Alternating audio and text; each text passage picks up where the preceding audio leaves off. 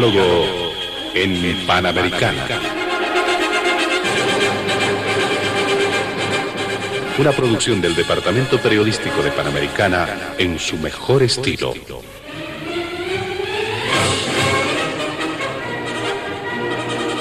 Entrevistas exclusivas sobre temas que crean expectativa general.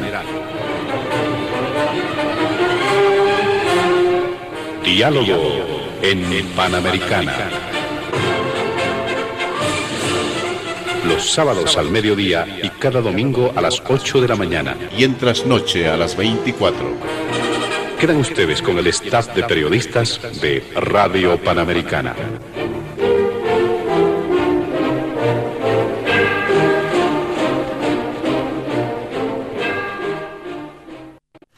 ¿Qué tal amigos, amigas en Bolivia? Qué gusto saludarles. Eh, bienvenidos a Diálogo en Panamericana.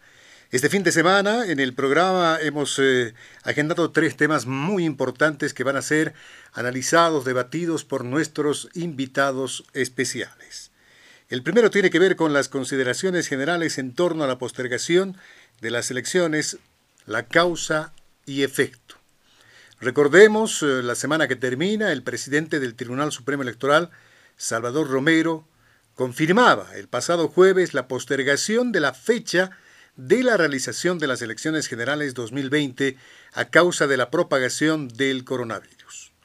Fruto de consideraciones, dice, de orden legal, especialmente científico, y de orden político en el ejercicio dentro de sus atribuciones. El Tribunal Supremo Electoral ha resuelto fijar la jornada de votación de elecciones generales para este año para el domingo 18 de octubre de 2020, con una eventual segunda vuelta que se podría dar el 29 de noviembre y una posesión de las nuevas autoridades en diciembre de este año si es que marcha como se ha indicado. El segundo punto tiene que ver acerca de la polémica acerca de la eventual cancelación de la sigla del movimiento al socialismo.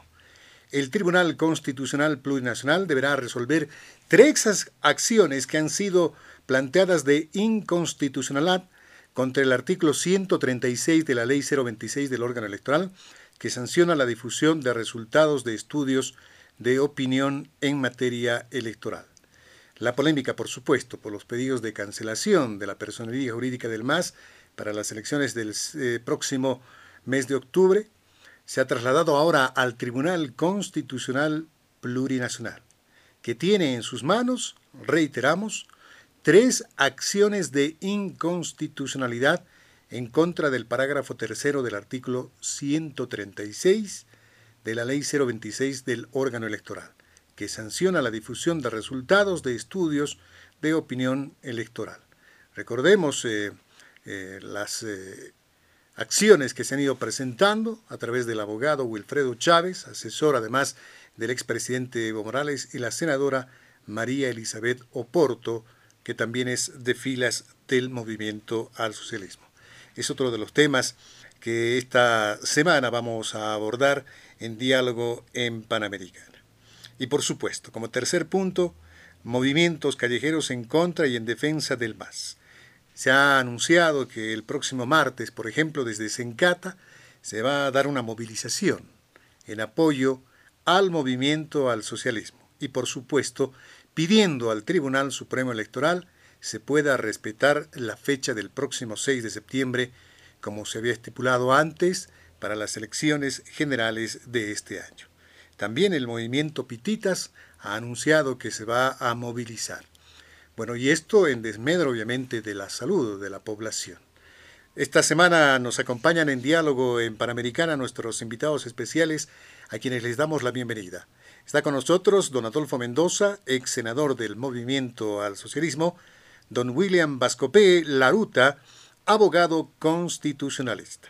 Y también va a estar con nosotros don Luis Eduardo Siles, ex diputado del Movimiento Nacionalista revolucionario. Solicitamos a nuestros invitados especiales eh, proporcionar siempre todas las condiciones técnicas. Sabemos que estamos en una situación por demás diferente, así que les pedimos por favor las condiciones técnicas para una comunicación clara, para que el debate sea eh, claro, sin interferencias de ningún tipo. Para ello, por favor, eh, les solicitamos, ya hemos conversado con ellos, evitar manos libres, altavoz u otro tipo de equipo, evitando siempre estar cerca del teléfono para que podamos escucharlos de mejor manera y alejarse un poquito de las mascotas o niños. Muchas gracias por su comprensión. Vamos a empezar con don Adolfo Mendoza, a quien le agradecemos por su participación en diálogo en Panamericana. ¿Cómo está, eh, ex senador del Movimiento al Socialismo? Bienvenido. Muchísimas gracias uh, por la invitación. Un gran saludo a todos los bolivianas y bolivianos que nos escuchan por Radio Panamericana.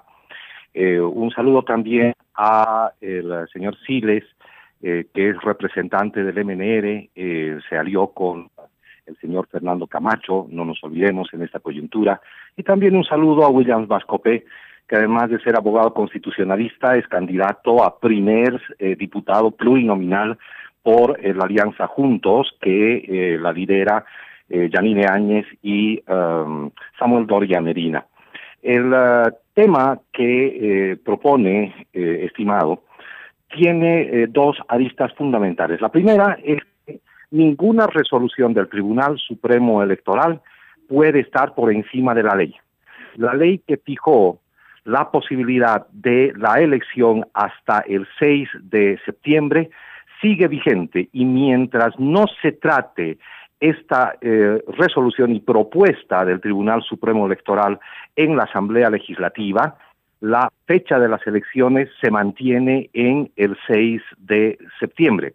Esto es algo que debemos puntualizar de manera muy concreta, porque si no estaríamos vulnerando absolutamente todas las relaciones entre los órganos de poder, estaríamos asumiendo que el Tribunal Supremo Electoral tiene funciones legislativas que no las tiene, estaríamos asumiendo que va a haber un serio conflicto entre órganos eh, de poder. Detrás de esto, además, se esconden un, conjunto de elementos, y ese es el segundo eh, elemento. Las eh, elecciones pueden realizarse el 6 eh, de septiembre sin lugar a duda.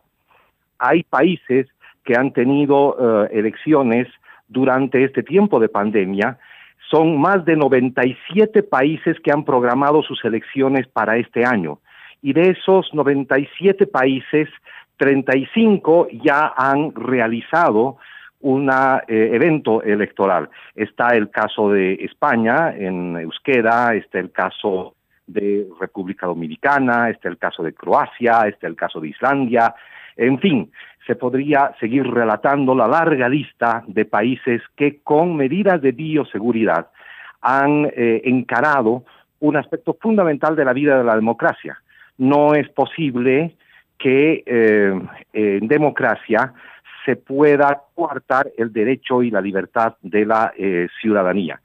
El otro elemento adicional es la necesidad de contar cuanto antes con un gobierno legítimo, con fuerte apoyo popular, porque este gobierno dirigido por Janine Áñez ha tenido una pésima gestión, no ha hecho absolutamente nada, vemos lo del caso de los respiradores, el caso de eh, la eh, que, no se sabe el destino de los eh, recursos eh, eh, desembolsados para este gobierno, el caso de los créditos. Es decir, que si no elegimos ya un nuevo gobierno legítimo, vamos a estar en las mismas condiciones de, em, de todos estos meses. Esto lo tiene que entender el propio gobierno y me imagino que esto va a explicar eh, Williams Vascope porque él es eh, candidato a diputado por esa eh, tienda política. No se puede utilizar este tipo de artimañas de postergación y en el fondo prórroga de un mandato que ya es ilegítimo, que es consecuencia de un golpe de Estado, solamente bajo la excusa de eh, la salud. En el fondo, la salud se la defiende a partir de la defensa de la democracia y el país está en condiciones de hacerlo porque la ciudadanía demostró que eh, puede defender eh, la salud mientras el gobierno no hace eh, absolutamente nada. Y el otro elemento de fondo es que además de esta prórroga indefinida del mandato que quiere generar el actual régimen de Yanine Áñez, además de esta situación, están intentando crear las condiciones para restringir aún más la democracia y los derechos eh, ciudadanos, tomando decisiones por encima de la Constitución, por encima de la Asamblea eh, Legislativa Plurinacional y por encima de los derechos de ciudadanía. Queda claro, entonces, que el Tribunal Supremo eh, Electoral no puede extralimitar sus funciones necesario que este tema se discuta en la Asamblea Legislativa Plurinacional y, por tanto, la fecha de las elecciones para el 6 de septiembre está vigente. Muy bien, muchas gracias, don ah, Adolfo Mendoza. ¿no? Era un tema que, sin lugar a dudas, va a ser eh, de permanente análisis por nuestros siguientes invitados.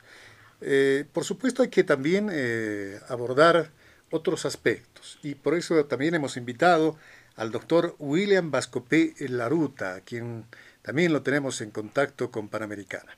Porque la fecha, la nueva fecha de elecciones, debe ser puesta todavía en consideración de la Asamblea Legislativa Plurinacional, que debe aprobar una nueva ley de prórroga.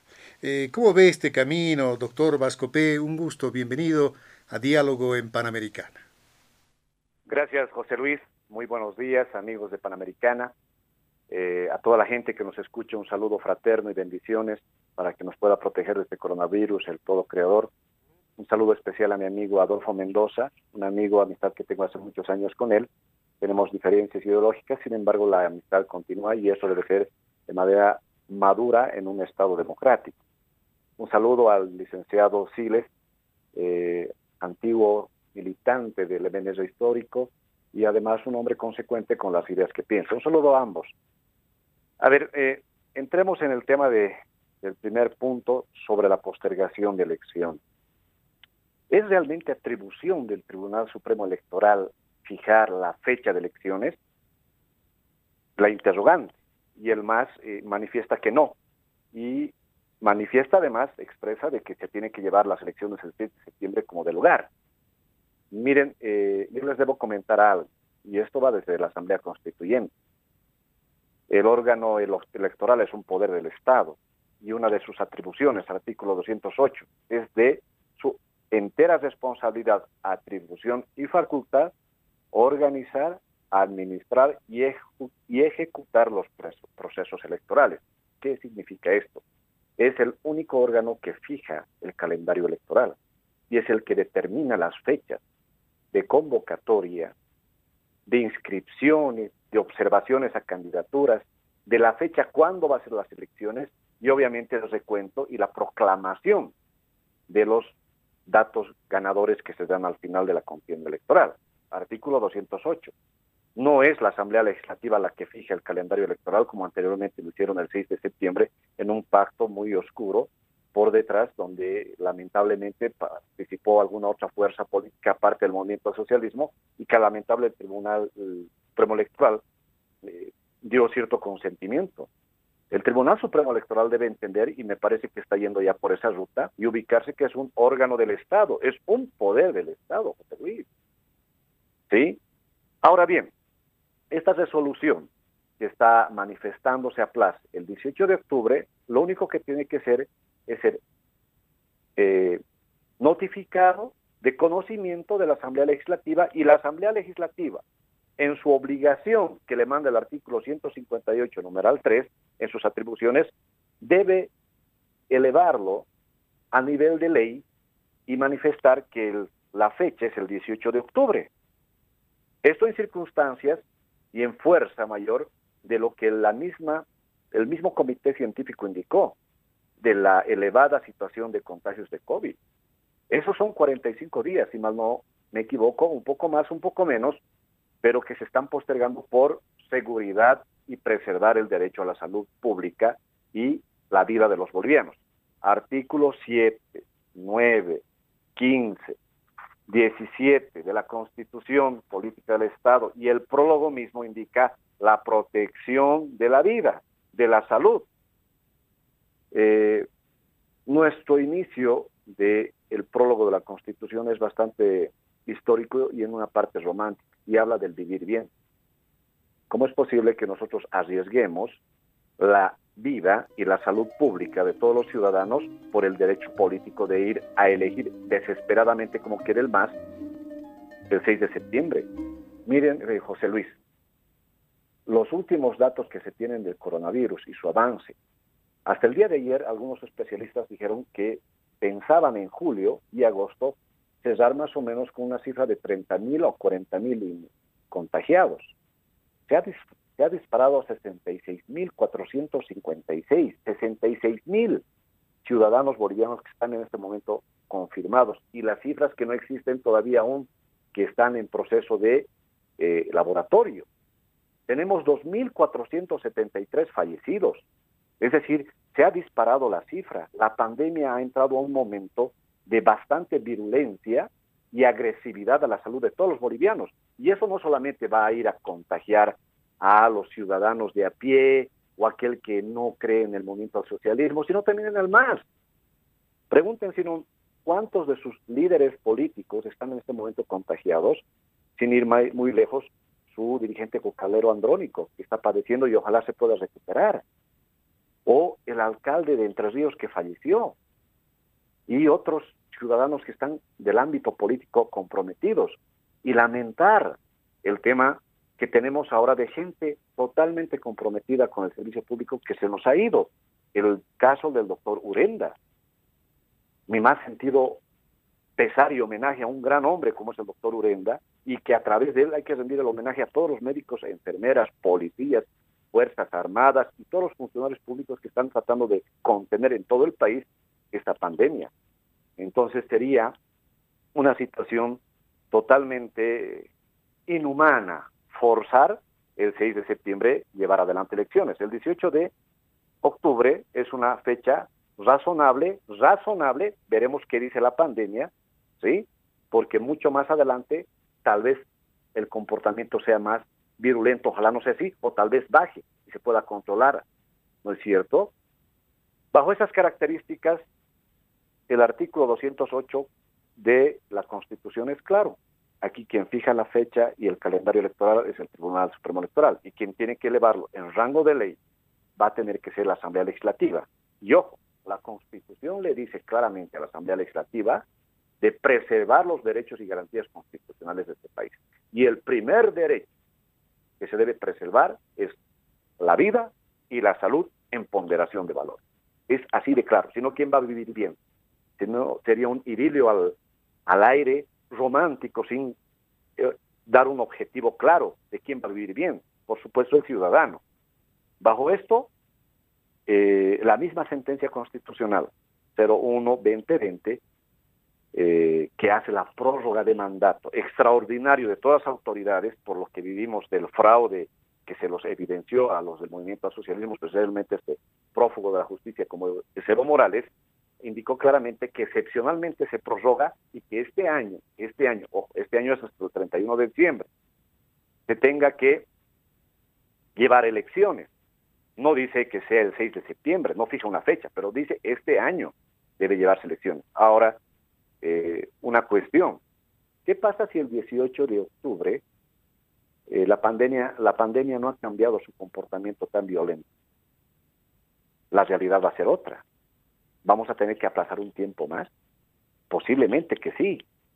Varios eh, entendidos en la materia han aconsejado que lo mejor sería por las fechas de noviembre. Y es más, debería pensarse el 2021. El comportamiento del coronavirus que pone en, una situación muy dura al mundo entero ya tiene 640 mil muertos a nivel mundial. José Luis, amigos de Panamericana. ¿Se fijan eso? Ha pasado el medio millón, son 640 mil muertos. Se tiene 15.7 millones de casos infectados. Los confirmados. Yo ya le dije que en Bolivia debe llevar adelante, debe ser más la gente que está sufriendo de este contagio. Los hospitales han colapsado. Entonces no podemos pues forzar una situación de llevar como sea elecciones el 6 de septiembre. En este momento, la responsabilidad para preservar la vida y la salud está en la Asamblea Legislativa y tienen que aprobar para el 18 de septiembre. Y ojo, perdón, el 18 de octubre. Y ojo, veamos qué pasa el 18 de octubre, si no va a tener que aplazarse. En este momento, la responsabilidad descansa ya en el Tribunal Supremo Electoral que sacó la resolución que va a emitir seguramente esta situación de conocimiento de manera formal al Tribunal Supremo, a la Asamblea Legislativa, y la Asamblea Legislativa tendrá que sacar una ley nueva de convocatoria, porque el calendario está actualmente vigente, por si acaso, está corriendo el calendario. Hay una modificación, tiene que ratificarse con ley, y no tiene por qué discutirlo Asamblea Legislativa, tiene que respetar la decisión de un órgano de poder. Y esto hay que pedir una cosa. Hay que ser muy honestos en este tema. El momento que estamos sufriendo ahora respecto al tema de la pandemia es por, lo, por el tema tan deficitario de la inversión pública que no se hizo en el gobierno de Evo Morales respecto a la inversión en hospitales, en insumos médicos, en personal médico. El gobierno de Evo Morales se dedicó durante mucho tiempo a estar denostando los pedidos de los médicos y no, y no, recordé, y no olvidemos que Evo Morales fue uno de los primeros en traerse médicos cubanos, que por cierto, la mitad de esos no eran los que se decían y eran eh, personal de inteligencia.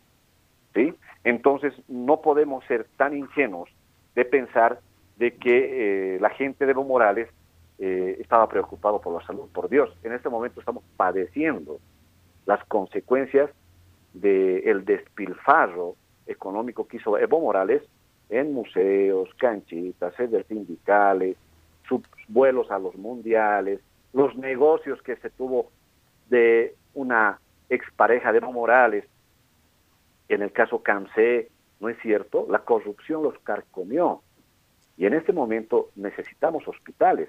Yo le dije la anterior vez, José Luis y Oscar, Oscar, yo les dije la anterior vez, en El Salvador, el presidente Bukele invirtió 25 millones de dólares para un hospital con 400 unidades de terapia intensiva en su primera fase. En la última fase son 75 millones de dólares con más de mil unidades de, terapia intensiva. Es decir, un total de 75 millones de dólares. ¿Sabe cuánto costó el hospital de Montero? Yo les dije la anterior vez, 68 millones de dólares, el de Montero, con 200 camas simples y con 10 unidades de terapia intensiva. ¿Qué diferencia con lo del Salvador y lo nosotros? Ah, y ojo, y necesitan 71 millones de dólares más para completar que sea un hospital terminado. Es decir, un sobreprecio son 139 millones de dólares. Si en El Salvador construyeron con 75 millones de dólares, ¿por qué 139 millones de dólares en, en Bolivia? Y ni qué decir el tema de Recuerdan ustedes, en el 2015 ofrecieron el plan hospitales para, para Bolivia, con 234 millones de inicio de base. De toditos esos hospitales que supuestamente tenían que construir, ¿no?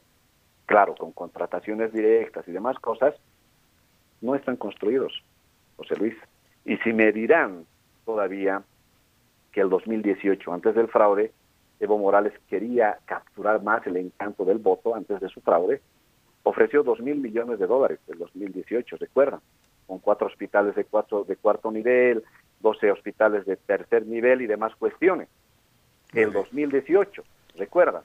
Así es. Eh, José Luis, eso no se invirtió hasta el día de hoy. Y puedo darle los mayores datos. Seguro que vamos a estar más adelante, doctor William Bascopé, también abordando otros elementos. Pero también vamos a dar la bienvenida a don Luis Eduardo Silex, exdiputado del Movimiento Nacionalista Revolucionario. Don Luis Eduardo Siles, si bien el Tribunal Supremo Electoral es el punto que estamos eh, abordando sobre las consideraciones generales en torno a la postergación de las mismas, eh, la postergación de las elecciones generales... Eh, cambia el panorama político que se estaba viviendo. Se prima ahora, dice mucho, la salud ante todo. Don Luis Eduardo Siles, un gusto como siempre tenerlo en Diálogo en Panamericana. Bienvenido. Bueno, muy buenos, eh, muy buenos días, Oscar Cruz. Un saludo cordial a usted que está dirigiendo este programa y no como en otras ocasiones junto con eh, José Luis. Eh, yo quiero decirle de que saludo a toda la audiencia de Radio Panamericana y así como a los distinguidos panelistas, al señor Mendoza y al doctor Vascopé. Eh, no sé por qué el señor Mendoza entra un poco a la defensiva señalando que el uno es candidato de tal partido, el otro eh, fue aliado del de más allá. Yo no lo voy a descalificar por los temas que lo pueden haber descalificado en el pasado. Esos son temas que no corresponden al debate. Lo que le interesa a los oyentes, creo, es eh, los temas del debate. Pero en todo caso, un saludo cordial a ambos panelistas. Y permítame, permítaseme una licencia para eh, expresar, eh, abusando de las ondas de Radio Panamericana, mi más sentido pésame a la familia del doctor Oscar Urenda, y ha sido mencionado, un combatiente, eh, un luchador heroico que todos los bolivianos admiramos por su convicción y su valentía en enfrentar la situación que estamos enfrentando. Pero más allá del nombre de él al que le rendimos homenaje, quiero rápidamente mencionar siete nombres de dirigentes del movimiento nacionalista revolucionario que han fallecido en las últimas tres semanas. Eh, quiero decir de que en las últimas tres semanas, eh, prominentes dirigentes de este partido, que son nombres que se pueden citar como símbolos de lo que está ocurriendo, han fallecido. Eh, don Raúl Lema Patiño, dirigente tarijeño y paseño, junto con don Jorge Otacevich Toledo, cochabambino, Alfredo Aus Arnés en Oruro, Sandra Melgar Julio en Santa Cruz, Lucy Marí Ángeles Viuda de Solís en La Paz, Antonio Moreno Cárdenas en La Paz, Don Chichi Mariaca en Trinidad, jefe de la antigua militancia. Estas son personas de carne y hueso, estas son personas con hijos, con nietos, con familias, estas son personas que se están muriendo de verdad en todo el país. Entonces, en esas condiciones, y estas son personas, digamos, conocidas por su actividad política, ¿cuántos son los que se están muriendo y no son conocidos, salvo de sus familias o de sus entornos cercanos. Esto eh, me hace pensar, eh, distinguido Oscar, que antes de abordar el tema del impacto político en las elecciones, yo no entiendo cómo podemos estar discutiendo si se postergan o no las elecciones, Dios mío. O sea, los datos de la pandemia, la veracidad, la contundencia de este fenómeno está ahí y le está tocando a gente de todo origen social en los nueve departamentos. Al principio se decía que solo gente débil, que tiene alguna condición médica previa, que, solo, que tiene algún problema, que es muy viejito. Esto está ocurriendo a todas las edades y, y a todos los niveles. Como se predijo, el sistema de salud está absolutamente colapsado. Los remedios no existen en la cantidad que sería necesario y existen muchos problemas para enfrentar este tema porque además esto le está ocurriendo a todo el mundo, no solo a Bolivia. Entonces, yo no veo cómo podemos estar discutiendo si se postergan o no. Esto es obvio que se tienen que postergar. Es obvio que si la gente se está muriendo o se está teniendo que internar por semanas en los hospitales y de esta forma evitando que se puedan internar otros y, esto causa una gran tragedia, no se pueden hacer pues elecciones. Se ha mencionado el caso de República Dominicana. Yo quiero decir que yo he tenido la suerte y he corrido el riesgo además de hacerme presente por invitación de la COPAL, de la Comisión de Partidos Políticos, Comisión Permanente de Partidos Políticos de América Latina, en República Dominicana. Yo he sido observador de estas elecciones. He visto cómo el señor Abinader, el, el, el, del Partido Revolucionario Moderno, ganó con más del 50% de los votos. Y si no ganaba con el 50%, más del 50% de los votos, no podían, no, no podían haber hecho la segunda vuelta ¿Por qué no podían haberla hecho? Porque los contagios se han disparado en un 30%, la cantidad de contagiados y la cantidad de fallecidos y el sistema sanitario de República Dominicana que realmente no estaba en un nivel de saturación en el momento de la selección, hoy lo está. Y por lo tanto la gente también se está muriendo en República Dominicana. Por otro lado, la democratización, la abstención en, República Dominicana fue la más alta de su historia. Ellos no tienen un voto obligatorio, pero la abstención que oscilaba generalmente entre el 20 y el 31% y que una vez alcanzó el 40%, esta vez alcanzó el 45%. Entonces, aquí hay razones de sentido común para decir que estas elecciones se tienen que postergar. Se nos habla de que quién tiene la atribución. Por favor, la ley eh, eh, la Constitución Política del Estado que ha citado el doctor Vascopé establece en el artículo 208 y le ruego al señor Mendoza que la lea que el Tribunal Supremo Electoral no es una dependencia, una sucursal, no son los mensajeros de la Asamblea Legislativa, son un cuarto poder del Estado. El poder ejecutivo es un poder, el poder legislativo es otro poder, el poder judicial es otro poder y el poder eh, electoral es otro poder. eso quiere decir que las decisiones que toman eh, están al mismo nivel, tienen la misma fuerza que de los otros poderes. Por si eso fuera suficiente, pero aquí en este caso lo único que vale es pues el, o sea, lo que más debe prevalecer es el sentido común. El derecho a la vida está por encima de cualquier otro de los derechos. No se necesita el abogado para entender este principio tan elemental. Y todos lo entienden, incluido el señor Mesa, que estaba también muy apurado en hacer elecciones, ya ha retrocedido en este tema porque lo acabó entendiendo. Pero, oh sorpresa, el MAS no lo entiende. El MAS no entiende que lo que tiene que hacer el señor Mendoza en este programa es decirle a sus correligionarios que por favor no salgan a marchar, que por favor no hagan manifestaciones públicas, porque se van a contagiar y se van a morir. Pero por favor, o sea, no, no, no puedo entender cómo esto le puede costar a alguien entender. Eh, además, estamos en esta situación de elecciones, más elecciones, cambiar la fecha de elecciones, porque hace un año o casi un año hubo un fraude, ¿cierto? Hubo un fraude porque el gobierno del MAS se quería perpetuar en el poder después de haber estado 14 años. Y todavía se nos dice el señor Evo Morales en un tuit que el Tribunal Supremo Electoral pretende dar un golpe a la democracia, no respeta a la Asamblea Legislativa Plurinacional, etc. ¿Cómo puede hablar de golpe quien quería perpetuarse en el poder? quien se ha sentado en un referéndum, quien se ha sentado en la opinión del pueblo boliviano y ahora en plena pandemia están dispuestos a exponer a su propia gente para que se muera, se contagie y, no fallezca sin poder respirar.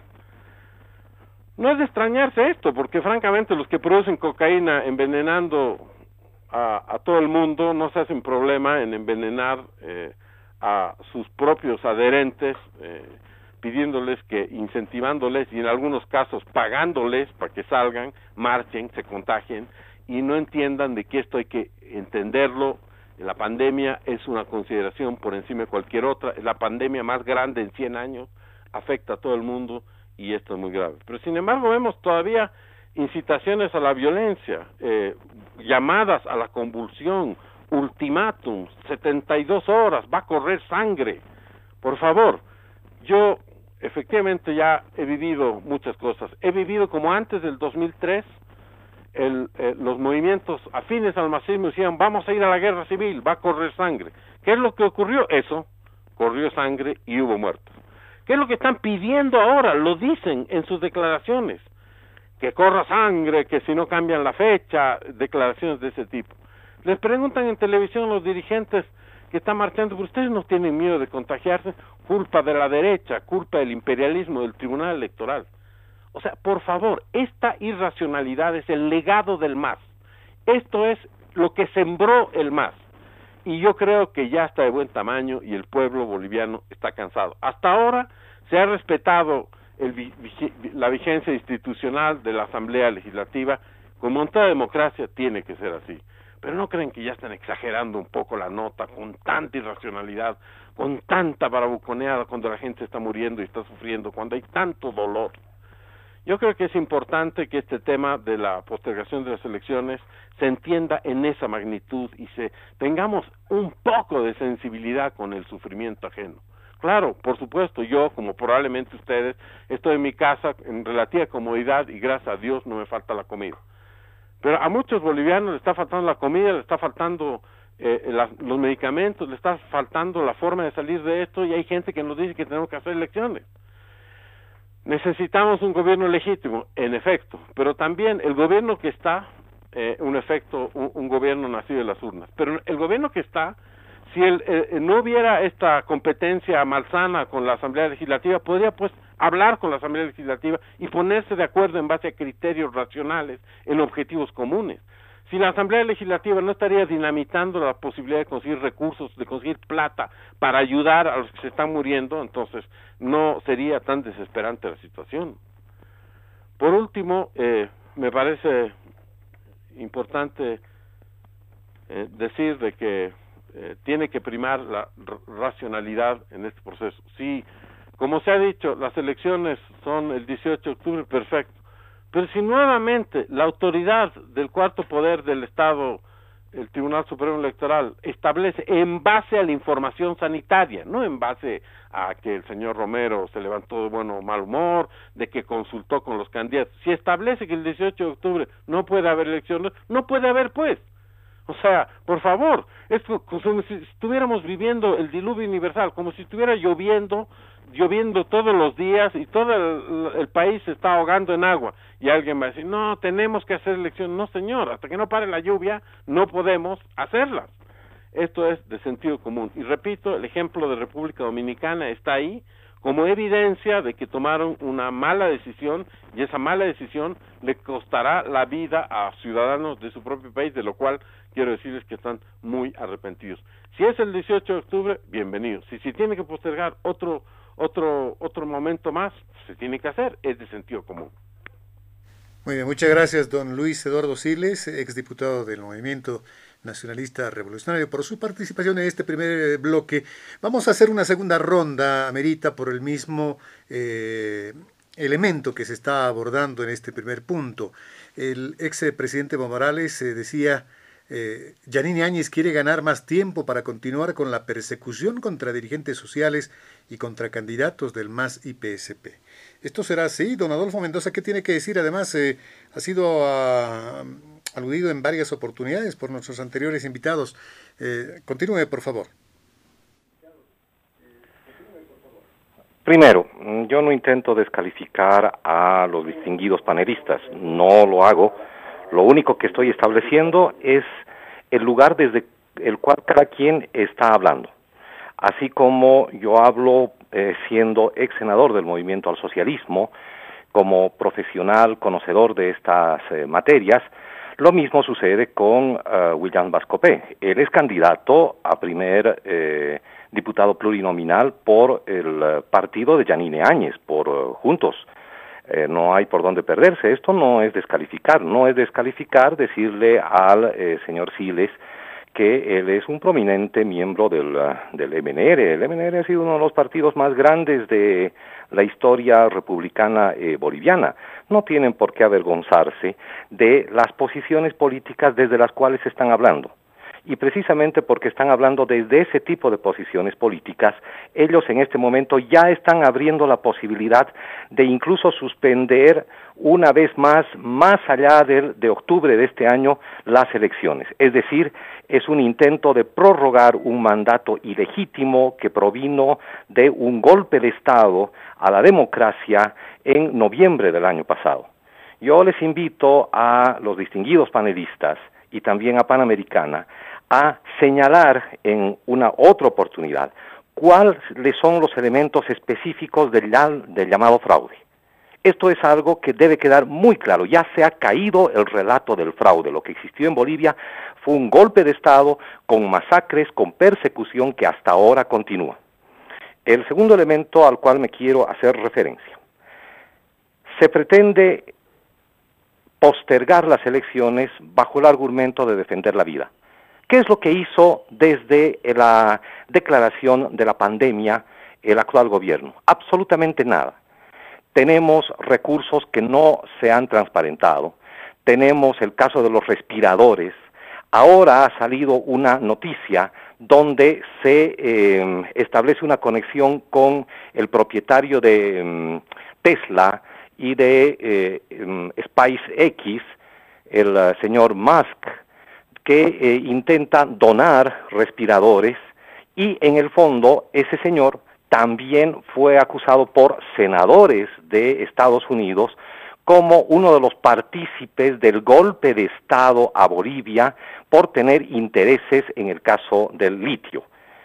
Entonces, detrás de todo esto, en el fondo, se oculta la pésima gestión del actual gobierno respecto de la pandemia. Dicen defender la vida, pero no hacen absolutamente nada. ¿Dónde está la, cantidad de pruebas prometidas para asegurar una fiabilidad en los datos respecto de los contagios.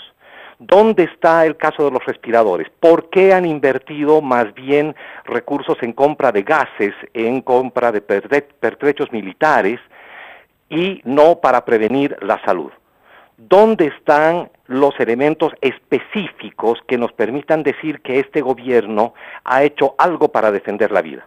Entonces, si prorrogamos el mandato de este gobierno, independientemente del curso que tome esta discusión sobre las elecciones, vamos a estar en las mismas condiciones. La gente va a estar expuesta a eh, perder la vida solamente porque este gobierno insiste en prorrogarse e insiste en mantener una pésima gestión de la salud. La curva de contagios no se elimina cuando estamos en el pico y después ya no hay más contagios. La curva va bajando de a poco y por tanto, cuando lleguemos al pico, supongamos que esto, según los reportes eh, oficiales, va a ser entre 140 mil y 180 mil personas, en octubre vamos a estar si llegamos en septiembre al pico, más o menos en las mismas condiciones. Por tanto, ya han abierto los dos invitados, eh, el señor Siles y Vascopé, la posibilidad nuevamente de prorrogar otra vez las elecciones que, eh, según ellos, debería realizarse en octubre al margen de cualquier disposición eh, legal. Este es un contrasentido. Un gobierno que no defiende la vida y que de pronto quiere postergar las elecciones solamente para generar un uh, tiempo necesario que le permita justificar sus actos de corrupción y que le permita, en el fondo, dar otro golpe a la democracia.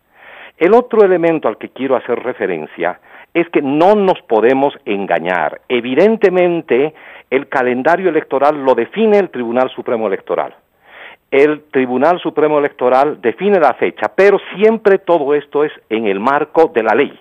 No puede haber una definición de la fecha al margen de la ley y al margen de la Constitución. No es un capricho decir que todas y todos nos debemos someter a la ley. Y la ley en este momento es clara. La ley estableció que se deberían realizar las elecciones en un rango propuesto además por el Tribunal Supremo Electoral y que tenía como fecha máxima el 6 de septiembre. Y precisamente por eso ya hubo una postergación de las elecciones que debieron realizarse antes. En ese sentido, una resolución del Tribunal Supremo Electoral no puede estar por encima de sus propios criterios, establecidos incluso con base en acuerdos con organizaciones políticas, que permitieron abrir la postergación anterior con la fecha máxima del 6 de eh, septiembre. Entonces, no podemos engañar a la gente. El calendario electoral lo define el órgano eh, electoral. La fecha la define el órgano electoral a partir de lo que manda la ley y la constitución. Y lo que manda en este momento la ley y la constitución es que estas elecciones se tienen que realizar hasta el 6 de septiembre de este año y ya fijó una fecha el Tribunal Supremo Electoral. Por favor, entonces no engañemos a la gente. El Tribunal Supremo Electoral no puede ir por encima de la ley. Lo que corresponde es que eh, esta propuesta vaya a discusión en la Asamblea Legislativa Plurinacional y allí se establezca la pertinencia o no de la postergación de las elecciones. Insisto, en este momento no podemos hablar ya como algo dado por sentado de que las elecciones se van a realizar en octubre. Las, elecciones están fijadas para el 6 de septiembre. Esto es lo que manda la ley y lo mismo a partir de eh, las definiciones eh, constitucionales. Finalmente, quiero hacer referencia a algo que es eh, muy concretito. ¿Qué pasa con la ciudadanía en este momento que está haciendo largas colas en los bancos y eh, colas en los mercados para comprar víveres para abastecerse? Todo ese tipo de acción ciudadana en este momento es algo que verdaderamente se requiere porque la gente necesita abastecerse. En un momento electoral, no van a circular autos como están circulando ahora. En un momento electoral se van a tener todas las medidas de bioseguridad.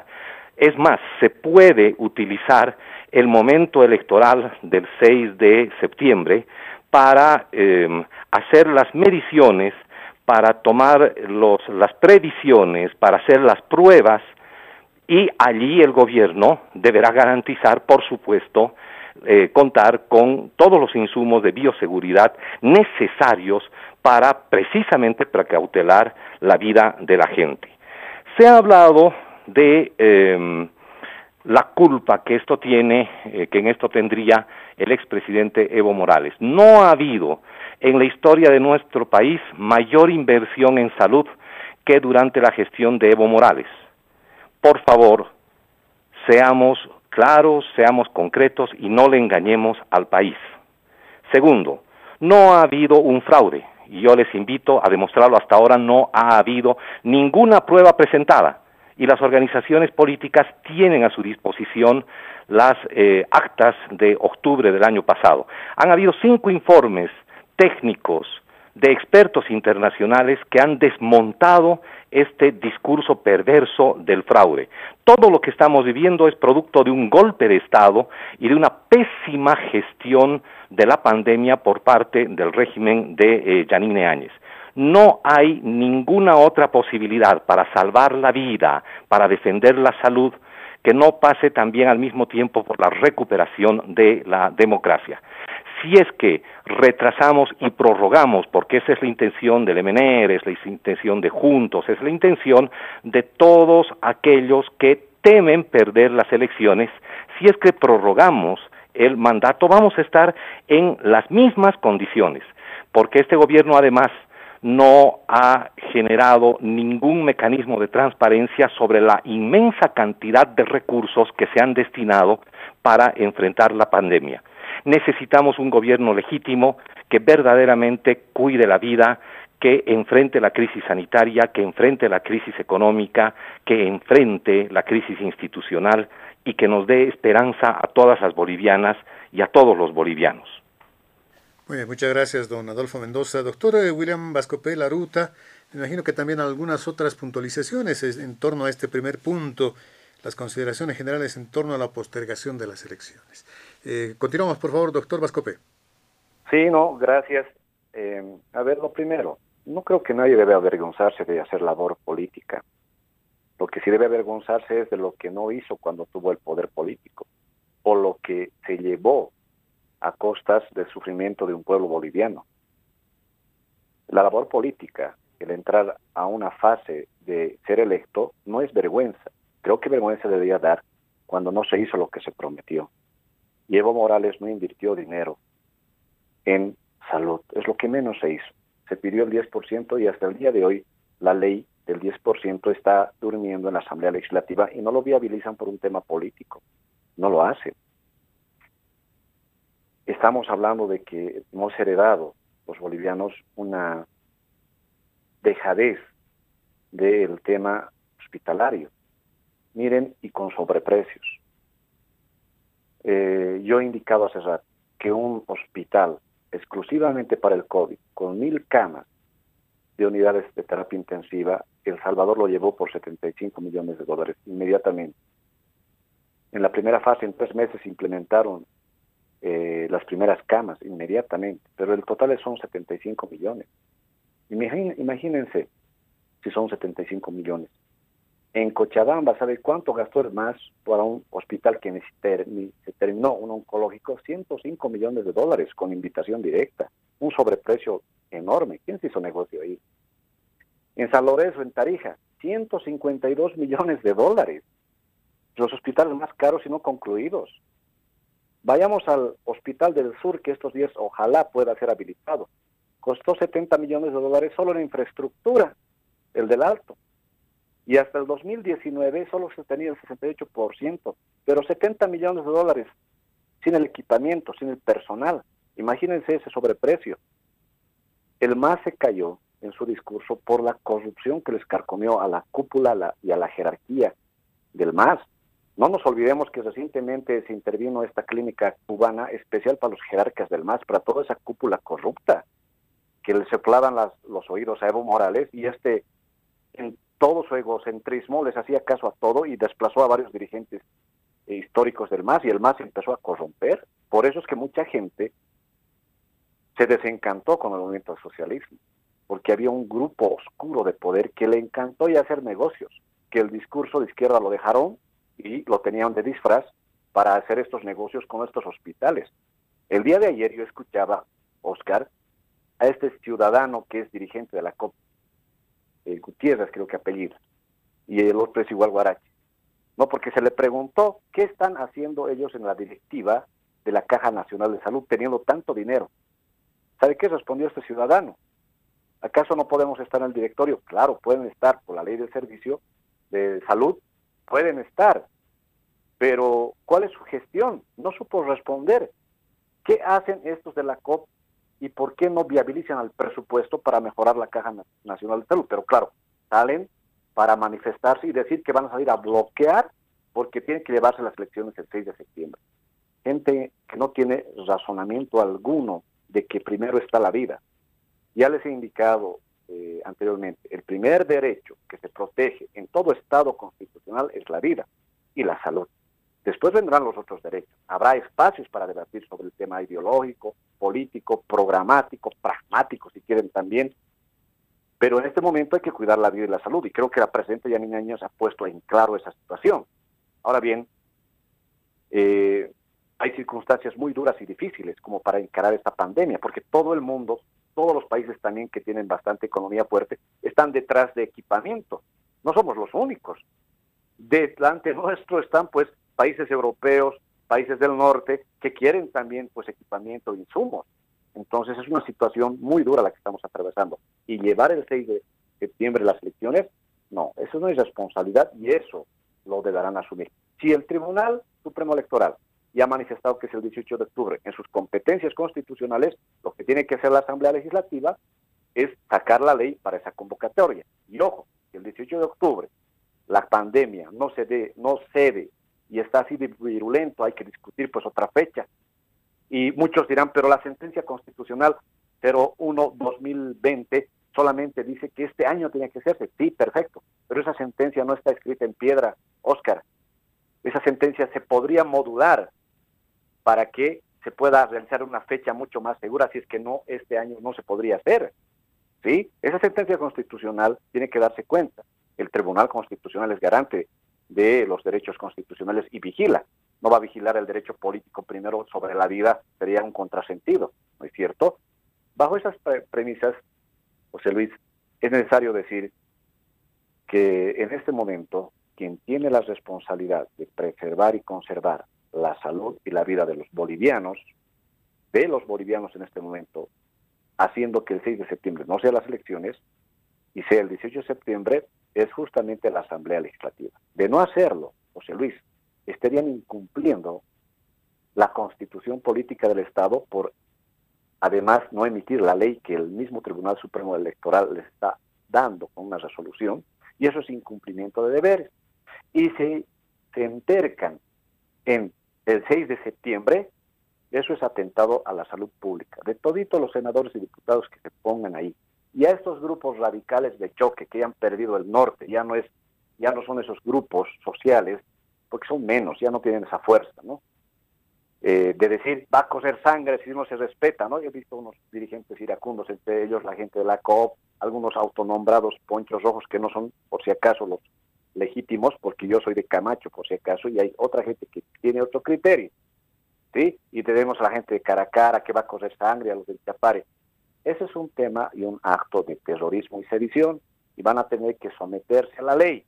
Nosotros no vamos a estar pues impávidos mirándoles y temblando, eh, Oscar.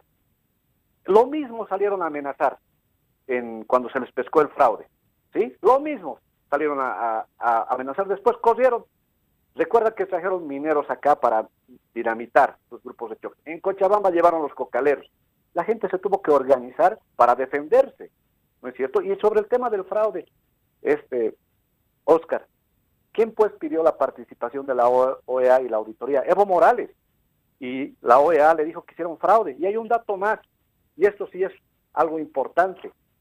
¿Qué más prueba quieren?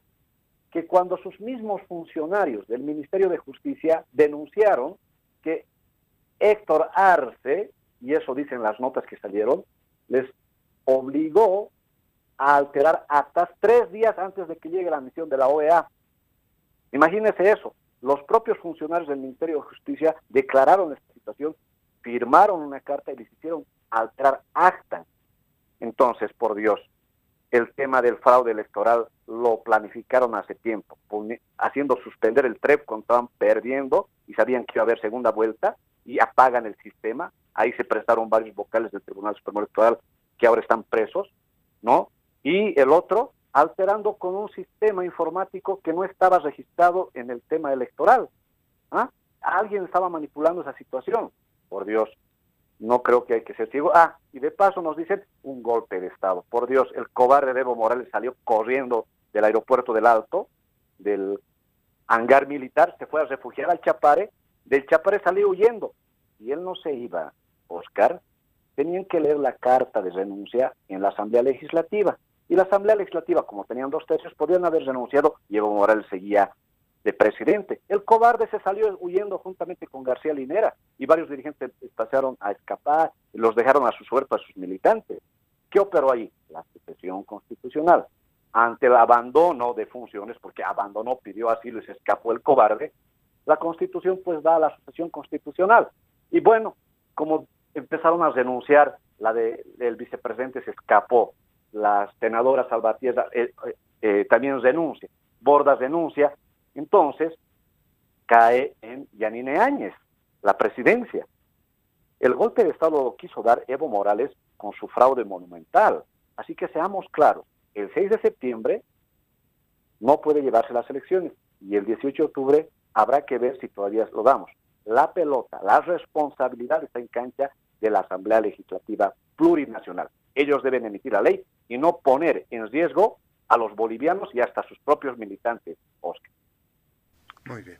Muchas gracias, eh, doctor William Vascopé Laruta. Vamos a finalizar este punto brevemente, por favor, don Luis Eduardo Siles, porque luego pasaremos a un segundo que me imagino también tendrá así esa intensidad de debate. Continuamos, por favor, don Luis Eduardo Siles. Bueno, gracias, eh, Oscar. Eh, bueno, yo efectivamente hablo desde el movimiento nacionalista revolucionario a mucha honra. yo soy yo soy nieto de Lidia Gayler y sobrino de Hernán Siles Suazo, y eso me, me llena de orgullo, así como los logros eh, en la inclusión y en la liberación de Bolivia por parte del MNR. Y de la misma forma hablo desde Libre 21, nuestra alianza con eh, nuestro candidato Jorge Tutu Quiroga, que también me llena de esperanza en términos de lo que se puede lograr en este país cuando la capacidad y la formación pase a ser eh, el que formule políticas públicas. Sobre el tema del fraude, lo ha tocado el señor Mendoza, bueno, quiere volver sobre el tema, no hay ningún problema, ¿cierto? Quiere volver sobre el hecho de que en este país se consultó al pueblo boliviano mediante un referéndum, puede o no repostularse, cambiar la constitución para repostular al señor Morales y al señor Linera, el, el pueblo boliviano le dijo no, y a pesar de eso insistieron, ahí empieza pues el fraude, el fraude sigue porque se hicieron eh, elecciones primarias que no sirvieron para absolutamente nada y que a pesar de que obtuvieron una votación muy escasa, los mismos candidatos del movimiento socialismo insistieron en hacer las elecciones. El fraude es que hubo pues un informe de la OEA, ¿cierto? El fraude es que hubo un servidor paralelo informático instalado, elaborado por técnicos mexicanos que después huyeron del país. El fraude es que habían papeletas y, y, y, adminículos de votación en las casas de todo el país. El fraude es que hubo un uso y abuso de bienes del Estado, todo para el, régimen, todo para los candidatos oficialistas, nada para los otros. Eso es fraude, todo eso es el proceso del fraude. Pero el fraude ha sido probado en la OEA y la prueba del fraude es que mientras el, el, el el, el, movimiento socialismo seguía el gobierno es el que abrió el proceso contra los vocales y los encarceló. Entonces, no se se engañan los que creen que aquí no, no existen elementos para probar un hecho histórico que acabó en como acabó y con los otros detalles que, como lo ha señalado el doctor Vascopé. En cuanto a la herencia de salud, también pues no nos engañemos, es decir, recordemos todos al padre Mateo, aquel sacerdote que salió a hacer su campaña pidiendo que se destine en épocas de bonanza, en épocas de vacas muy gordas, en épocas donde había mucho dinero, producto de los altos precios del gas y de los hidrocarburos y de los minerales, que se destine 10% a la salud, por favor. Hizo una campaña y fue prácticamente expulsado del país a bravuconada limpia por parte del señor Quintana, que bravuconeaba, insultaba y ofendía y amenazaba a medio mundo en este país.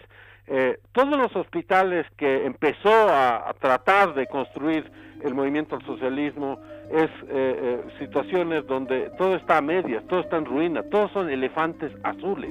No existía una política pública de salud. Lo único que hicieron fue crear un seguro de salud que no estaba financiado, como todo lo que ellos hicieron todo es una construcción eh, farsante, ¿no es cierto? Es una apariencia, es una ilusión. Ninguna política seria sobre salud hubo y ese es el resultado de lo que estamos pagando hoy, que la gente sufre y los, el, el sistema de salud está absolutamente colapsado. Se nos dijo, pues, recordémoslo una vez más, de que con unas canchitas de fútbol era mejor que tener hospitales. Eso lo dijo el señor Evo Morales en persona a un periodista español. Él dijo que cuando el periodista español le preguntó, ¿y por qué no construye hospitales, alcantarilla en este pueblo? No, nosotros hacemos canchitas y eso es, eso es salud, dijo Evo Morales. Esos son hechos históricos que pertenecen a la, a la realidad y que no han sido y que, no son indesmentibles porque todo el mundo lo conoce que fue así. Entonces, no nos equivoquemos, no, no, no sigamos eh, mintiéndonos en cuanto al pasado. ¿Y qué se hizo en vez de gastar en salud?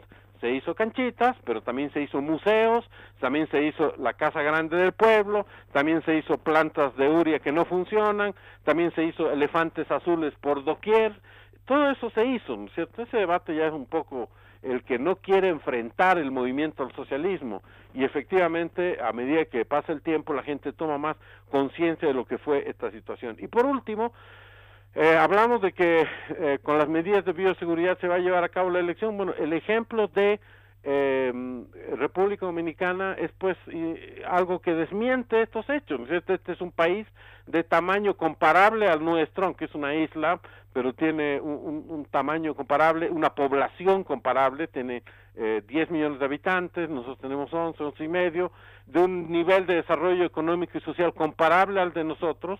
Y cuando yo tuve la oportunidad de ser observador, traje una tonelada de gel alcohólico, barbijos tengo para dos meses eh, y todos los implementos, pero eso no impidió el eh, contagio del pueblo dominicano. Entonces, ¿cómo lo vamos a negar esto si ahí están? Cualquiera lo puede ver a través de Internet. Estas son realidades que han ocurrido y que son empíricamente demostrables.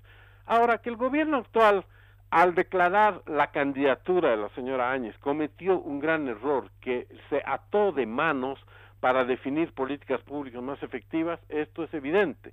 Es evidente también que su capacidad de diálogo eh, no ha sido la mejor y por lo tanto la capacidad de formular políticas públicas eficaces no ha sido de las mejores pero al frente tiene pues un interlocutor sumamente eh, rígido y sumamente eh, dedicado a defender consignas y no políticas públicas. Ese interlocutor es el que controla la Asamblea Nacional y es el movimiento socialismo. bloquean el dinero que se necesita para enfrentar la pandemia. ¿Quién puede enfrentar no solo una pandemia, sino cualquier desafío de esa envergadura si no hay los recursos? Entonces se necesita ser muy, y me voy a abstener de eh, decir groserías para bloquear el dinero que es necesario para enfrentar la pandemia. Es verdad también que el tema de los respiradores y los errores que se cometieron fueron muy grandes y creo que tiene todo su origen en la candidatura de la señora Áñez y en las bravuconerías que también eh, demasiado frecuentemente dice el señor Murillo y hay que hay que decirlo con con decisión y valentía. Pero por otro lado, en este juego de neutralización recíproca entre la Asamblea y el Ejecutivo, el que está perdiendo es el país. Y tenemos que todos tomar conciencia de esto. Y cuando hablemos en el tercer punto de que la gente, a pesar de las eh, advertencias, eh, quiere salir a la calle, no solo quieren salir los, los, de un lado, sino también los del otro lado, porque exaspera pues que se bloquee la gestión de gobierno. Sí, es un gobierno interino, es un gobierno con debilidades, es un gobierno sin legitimidad electoral y es un gobierno que encima se le ocurre la peregrina idea de candidatear. pero es un gobierno que está tratando de hacer lo que puede para enfrentar esta situación. Que nadie se induzca en error de creer de que porque hay un gobierno nuevo, entonces de repente va a tener eh, la plata que se malgastó durante 14 años o los hospitales que no se construyeron durante ese tiempo van a aparecer y se va a arreglar la cosa. No, no, no, la cosa va a ser muy difícil igual y la crisis económica que se viene también va a ser muy difícil. Pero por lo menos eh, es eh, importante eh, tomar nota de que aquí tiene que haber los actores de un lado y del otro los que tienen que construir soluciones. Tenemos que desarmarnos espiritualmente como país. Tenemos que dejar la lógica de descalificación del otro. Tenemos que dejar la lógica de decir, porque hace el otro no sirve. Tenemos que pensar de que es una situación de vida y muerte, una eh, situación en la que el país y la población en su conjunto es sometida a prueba por el universo, por Dios, por el destino, por lo que lo quieran llamar.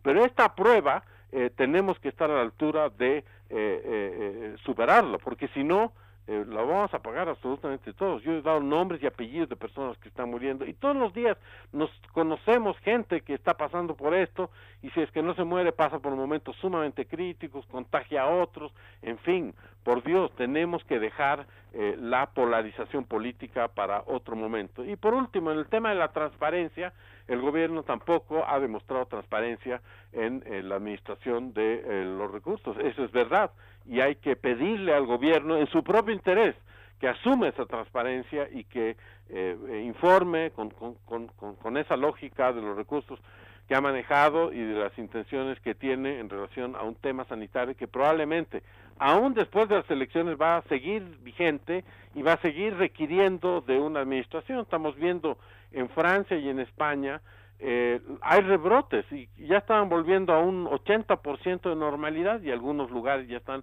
retrocediendo a un 60% de normalidad. Y estamos hablando de países riquísimos comparados con el nuestro, con una infraestructura institucional, jurídica y cultural que hace que la gente respete las normas, que nadie está diciendo eh, salgan a marchar porque eso sería eh, iría a un hospital psiquiátrico, ¿no es cierto? El que diga salgan a marchar en plena pandemia, si estuviera en, en Francia o en España. Y si en algunos lugares del mundo hay algunas marchas, son unas marchas muy peculiares donde cada persona está separada por cinco metros de la otra, que eh, expresa un punto de vista. Entonces, eh, todos estos son temas que tenemos que tomar en cuenta a la hora de definir nuestras políticas. recordemos de que en 14 años se nos habla de defender la vida, pero hubo más de 100 muertos. En 14 años hubo episodios como el Hotel Las Américas, como la Calancha, como el linchamiento del señor Illanes ante la pasividad de las fuerzas policiales conducidas por el ministro de Gobierno de entonces. Hubo enfrentamientos en, en Porvenir, hubo enfrentamientos en los nueve departamentos y muchas muertes. Entonces, cuando decimos que defendemos la vida, tenemos que honrar eso, no solo por las políticas públicas en salud, sino por haber tenido un comportamiento que eh, esté a la altura de esa situación. Muy bien, muchas gracias, don Luis Eduardo Siles. Eh, vamos a continuar con el segundo punto de diálogo en Panamericana. Para esto les vamos a pedir agilidad, por favor. Tiene que ver acerca con la polémica de la eventual cancelación de la sigla del movimiento al socialismo y se está pidiendo la anulación también de sus candidaturas. Todo empezó, como recordarán, eh, cuando don Luis Arce, candidato a la presidencia por el MAS, comentó unas encuestas internas en un programa de televisión en el que dijo que su candidatura ganaría en primera vuelta y que tiene 18 puntos de diferencia con el segundo, Carlos Mesa, y que la presidenta Yanine Áñez es tercera. Bueno, lo decía así don Luis Arce Catacora. Eh, las agrupaciones políticas están exigiendo la aplicación de una sanción al MAS, piden que se aplique la jurisprudencia del Tribunal Supremo Electoral que en el año 2015, con la aplicación de esta misma ley, inhabilitó al candidato a gobernador por UD en el Beni, ¿recuerdan? Don Ernesto Suárez y de otros 228 candidatos de esa sigla. Entonces se presentaron varias acciones, dice, y ninguna prosperó contra esta ley, que ahora el MAS la demanda de inconstitucional por la vulneración de derechos. El Tribunal Constitucional entonces deberá resolver estas tres acciones que han sido planteadas por el movimiento al socialismo. ¿Qué nos dice don Adolfo Mendoza sobre este punto, esa polémica? Eh, ¿Usted cree que pueda... Eh, son varios los partidos políticos y agrupaciones ciudadanas que han presentado una denuncia ante el Tribunal Supremo Electoral. ¿Irá a prosperar esas denuncias, don Adolfo Mendoza? Continúe, por favor. El intento que tienen absolutamente todos los partidos que han sido parte del golpe de Estado, eh, también cómplices de las masacres de Sacaba y de Sencata, es uh, proscribir al movimiento al socialismo, el uh, partido que eh, en la historia de nuestro país es el más grande, eh, que tiene una gran representatividad y que, eh, por supuesto, eh, les, les impide seguir con esta lógica eh, del saqueo de nuestros recursos naturales, del saqueo de nuestra patria. El intento de proscribir al movimiento al socialismo es el otro elemento adicional a la prórroga indefinida del mandato que busca el gobierno de Yanine Áñez. Ambos elementos deben conectarse. Hasta el momento queda claro que el gobierno de Yanine Áñez no ha hecho absolutamente nada para defender la vida y por tanto prorrogar un mandato, suspender indefinidamente las elecciones, como ya estamos observando en las anteriores intervenciones. La idea que ellos tienen es prorrogar indefinidamente el mandato de un gobierno que no ha hecho absolutamente nada. Y esto, por supuesto, también tiene que ver con el intento de proscribir al MAS. Si proscriben al MAS, proscriben la democracia y ellos podrían prorrogar su mandato de otra manera, haciendo un uso instrumental de las elecciones, si es que éstas se realizan desde eh, su óptica. Queda claro también, porque esto no han respondido ni el señor Siles ni eh, William Vascope, que una resolución del tribunal eh, más allá de tener atribuciones para fijar el, calendario y la fecha, no puede estar por encima de la ley y que la decisión la tiene que tomar la Asamblea Legislativa eh, Plurinacional. Pero ellos mismos han abierto la posibilidad de prorrogar el mandato y suspender las elecciones más allá de octubre. Es lógico que defiendan estas uh, eh, consideraciones porque eh, obviamente ellos no buscan defender la democracia, ellos están allí donde están a partir de un golpe de Estado y no han demostrado hasta ahora ni una sola prueba del fraude y yo les invito a que muestren esas pruebas. El informe final de la OEA no habla de fraude, el que habla de fraude es Almagro, socio de los uh, eh, golpistas de noviembre del año pasado. El intento de proscribir eh, al MAS es ya un exceso que nos permite observar la lógica eh, autoritaria del a, actual eh, régimen. Eh, este intento, además, implica una manera de secuestrar a la democracia. Secuestrarla a la democracia para saquear nuestro país, para no ser transparentes, esa es otra cosa que ha quedado muy claro en este momento. Este gobierno no defiende la vida y por tanto necesitamos elegir un gobierno legítimo cuanto antes. Este gobierno no tiene absolutamente nada de transparencia y por tanto es necesario elegir un gobierno uh, cuanto antes que sea legítimo y que tenga la fortaleza a partir del voto popular, del voto ciudadano, para encarar la crisis múltiple que vive nuestro país. Eso no parece estar en la cabeza ni de eh, Juntos, que defiende eh, Williams Vascope, ni del MNR, ni de ninguna, ninguna de las opciones que fueron parte de la complicidad del golpe de Estado y las masacres de Sacaba y de Sencata en nuestro país. Ellos, en el fondo, están intentando nuevamente secuestrar con esta figura de la proscripción del MAS a la propia eh, democracia, sin ningún tipo de argumento porque hay una distancia fundamental entre difusión y el derecho a la opinión, la noticia y el comentario. Estos derechos están consagrados en nuestra Constitución Política del Estado y los alcances de la difusión están establecidos en eh, un eh, reglamento de principios de este año. A principios de este año el actual Tribunal Supremo Electoral sacó un reglamento de eh, propaganda y campaña donde define exactamente cuáles son los alcances de una difusión.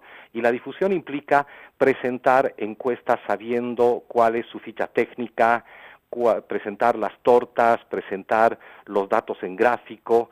Y esto es obviamente lo que marca la diferencia entre lo que ocurrió el 2015 con el señor Lenz y lo que ocurrió no solamente con Luis Arce en los últimos tiempos, sino también con eh, Carlos Mesa, con eh, eh, Tuto Quiroga, con el señor Samuel Doria Medina, que todos comentaron también encuestas. Pero además hay un otro exceso. El día viernes fue el momento en el que se levantó nuevamente la bandera, 24 de julio, para el funcionamiento del calendario electoral. A partir de ese momento existen limitaciones en torno a este elemento de la difusión de las encuestas. Los comentarios y las opiniones eh, anteriores están al margen de este funcionamiento, de esta activación del calendario electoral a partir del 24 de julio. Por tanto, no hay ningún argumento para, eh, para proscribir al movimiento al socialismo y hay una diferencia abismal entre lo que ocurrió el 2015 y lo que ha ocurrido ahora con varias candidatas y candidatos de distintas fuerzas políticas, por eso también hay otros recursos contra Carlos Mesa, contra, eh, en fin, un montón de em, candidatos y candidatas que han también comentado y opinado sobre encuestas en espacios eh, periodísticos. Está entonces establecido que lo que intentan no es sino utilizar un elemento distorsionado para proscribir al movimiento al socialismo. ¿Y por qué quieren proscribir al movimiento al socialismo? Porque el movimiento al socialismo es una fuerza mayoritaria en eh, nuestro país, porque el movimiento al socialismo es un eh, partido político que tiene una trayectoria en eh, elecciones anteriores de sucesivas victorias, porque temen que el movimiento al socialismo pueda ganar las elecciones. Y ante eso juegan a dos cosas. Uno, proscribir al MAS y dos, prorrogar indefinidamente las elecciones. Nos están hablando de que estas deben realizarse el 18 de octubre, abriendo la posibilidad para que éstas se suspendan nuevamente, sabiendo que este gobierno no defiende la vida, no es transparente, está metido en la corrupción, no sabemos nada de los respiradores, el señor Mostajo está viviendo chocho en eh, los Estados Unidos. La única gestión que aparentemente ha hecho es para conectarse con Musk de eh, Tesla y eh, a partir de eso consagrar una de las bases del golpe de Estado que fue eh, un golpe contra el litio, contra nuestros recursos naturales.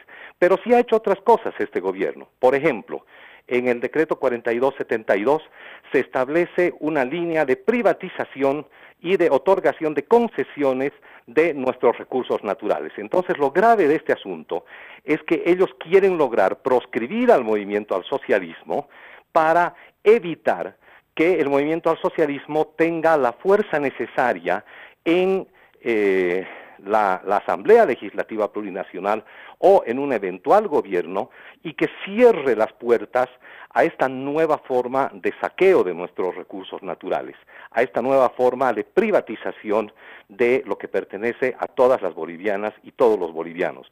La lógica esta entonces del intento de proscripción al más, más allá de cualquier figura jurídica que no existe, es intentar sentar las bases para un nuevo saqueo de nuestra patria. No les interesa defender la vida, no les interesa defender nuestra economía, no les interesa la democracia, les interesa el saqueo de nuestra patria y eso es lo grave de este tipo de posturas. Insisto, por eso es necesario vincular prórroga de mandato indefinida de este actual gobierno que no hizo absolutamente nada en la defensa de la vida, y proscripción del movimiento al socialismo como un nuevo golpe a la democracia y para quitarnos las libertades de elección a todas las bolivianas y bolivianos. Muy bien, muchas gracias, don Adolfo Mendoza. Continuamos con usted, eh, doctor William Vascopé Laruta. Hay ese intento que menciona don Adolfo Mendoza de proscribir al movimiento al socialismo. Las razones las ha expuesto, ¿no? Porque eh, sería la fuerza mayoritaria, dice el país, que está que estaría nuevamente eh, producto de elecciones, de volver al poder. ¿Qué dice doctor Vascope? Bueno, eh, a ver, lo, los que se han proscrito son ellos.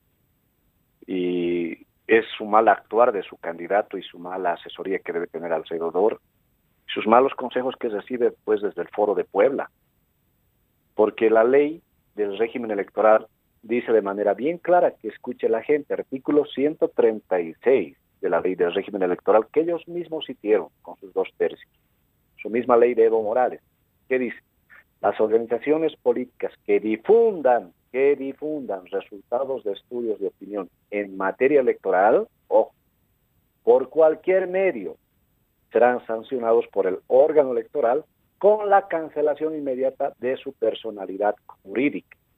Imagínense. Y una cosa, cuando dice la ley a letra fría que difundan resultados de estudios de opinión, Arce Catacora dije, dijo, y eso podemos escucharlo bien, nuestros estudios internos nos dan un porcentaje de estar en el primer lugar, en el segundo tal ciudadano, en el tercer tal ciudadano. ¿No es cierto? Tenemos un estudio, dijo él. La ley es clara. Las organizaciones políticas que difundan resultados de estudios de opinión en materia electoral por cualquier medio serán sancionados por el órgano electoral con la cancelación inmediata de su personalidad jurídica. Lamentamos, ellos mismos han cometido el error.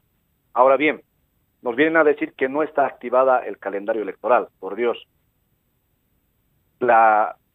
El órgano electoral ha emitido la resolución 162 quebrado 2020 del 25 de junio el 25 de junio, ¿sí? Días antes de que Arce Catacora, el candidato, eh, cometa el delito electoral. ¿Qué dice esta resolución 162-2020 de 25 de junio? Definir, dice, el 6 de septiembre del 2020 para la realización de las elecciones generales, ¿no? Y más adelante, y aprobar la reanudación de las actividades del calendario electoral 2020. Entonces estábamos, estamos en pleno proceso de electoral de calendario vigente y Arce Catacora comete el delito electoral de difundir unos supuestos resultados del movimiento socialismo. Ahora nos dirán, no se ha mostrado ninguna encuesta, que solamente hemos dicho, eh, respondido a preguntas. No, lo claro es claro tenemos unas encuestas internas donde nos dan un primer lugar y dijo qué porcentaje, y dijo quién está segundo y quién está tercero.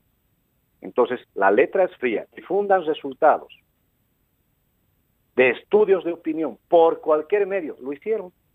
Entonces, esta ley lo hicieron ellos, que la suman pues con responsabilidad. El calendario electoral está vigente por esta resolución 162-2020 desde el 25 de junio. Así que metieron pues la pata fenomenalmente la gente del MAS. Y tercero, están pretendiendo que se vaya al Tribunal Constitucional esto y que se pare. ¿Sí? Yo, he visto varios operadores del MAS que ahora han empezado a decir que no, no se puede operar, que va a haber una acción de inconstitucionalidad, que va a haber una medida cautelar. Le voy a dar un dato, Oscar, amigos de Panamericana, José Luis, a toda la gente que nos escuche. Eh, han presentado dos recursos de inconstitucionalidad. Uno a Sucre directamente, seguramente lo han hecho con algún diputado o senador del MAS, y el otro lo han presentado aquí al Tribunal Supremo Electoral. ¿sí? Es decir, han presentado este recurso de inconstitucionalidad, un concreto y un abstracto. ¿Ya? En los dos piden una medida cautelar y dicen, mientras entre al fondo del tema para ver si es inconstitucional este artículo 163, le dicen al Tribunal Constitucional medida cautelar suspenda la eh, vigencia del artículo 163 para que no le sancionen, suspendan una ley vigente y ese artículo. Están pidiendo que se suspenda como medida cautelar los del MAS al Tribunal Constitucional, que esa ley vigente se suspenda también, eh, vayamos a ver el fondo del tema. ¿Recuerdan, amigos de Panamericana, que hace mucho tiempo, de la manera más cobarde y canallesca, lo juzgaron y lo condenaron al magistrado Alberto Cusi y a otras dos magistradas por dar una medida cautelar y suspender la ley del notariado, los masistas planificaron todo este tema desde las esferas de arriba y lo sancionaron y lo ejecutaron y condenaron a Alberto Cusi. Pese que la ley le daba esa prerrogativa, lo sentenciaron. Y esa sentencia que salió de los dos tercios del MAS nos guste o nos guste, lo está cumpliendo el magistrado Cusi, porque lo han destituido sin salario alguno. Y es más, dieron a conocer de qué enfermedad tenía él. Esa sentencia de los dos tercios del MAS que salió del Senado y después de la Asamblea Legislativa ha indicado claramente que el Tribunal Constitucional no tiene facultades para suspender una ley. y ahora ellos, ellos pretenden hacer suspender la ley mientras se ve el fondo. Ellos mismos han preparado su brebaje venenoso jurídico que ellos mismos se lo beban, amigos de Panamericana. La vida da vueltas. Imagínense, ellos mismos condenaron a un inocente porque dejó en suspenso temporalmente la ley de notariado. Ahora ellos están pidiendo, si el Tribunal Constitucional les da esta situación, que no pueden porque esa sentencia de los mismos dos tercios del MAS, porque no pueden hacer, eso dijo esa sentencia de la Asamblea Legislativa Plurinacional, estarían cometiendo también un delito y tendrían que ser juzgados y destituidos con su misma ley los nazistas. El día jueves mi persona ha presentado estos antecedentes al Tribunal Constitucional, he presentado un derecho de petición amparado en la Constitución y he manifestado lo que estoy relatando en este momento, que el Tribunal Constitucional no puede suspender una ley porque los mismos masistas lo han indicado en su sentencia y ha adjuntado la sentencia misma.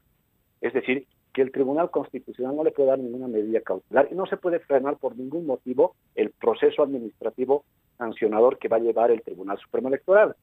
Y si el Tribunal Supremo Electoral es consecuente con la Constitución y la ley, los va a tener que sancionar y van a tener que quedar suspendidos su candidato y todos sus otros candidatos, igual que lo sufrió Ernesto Suárez, con más de 200 candidatos afuera.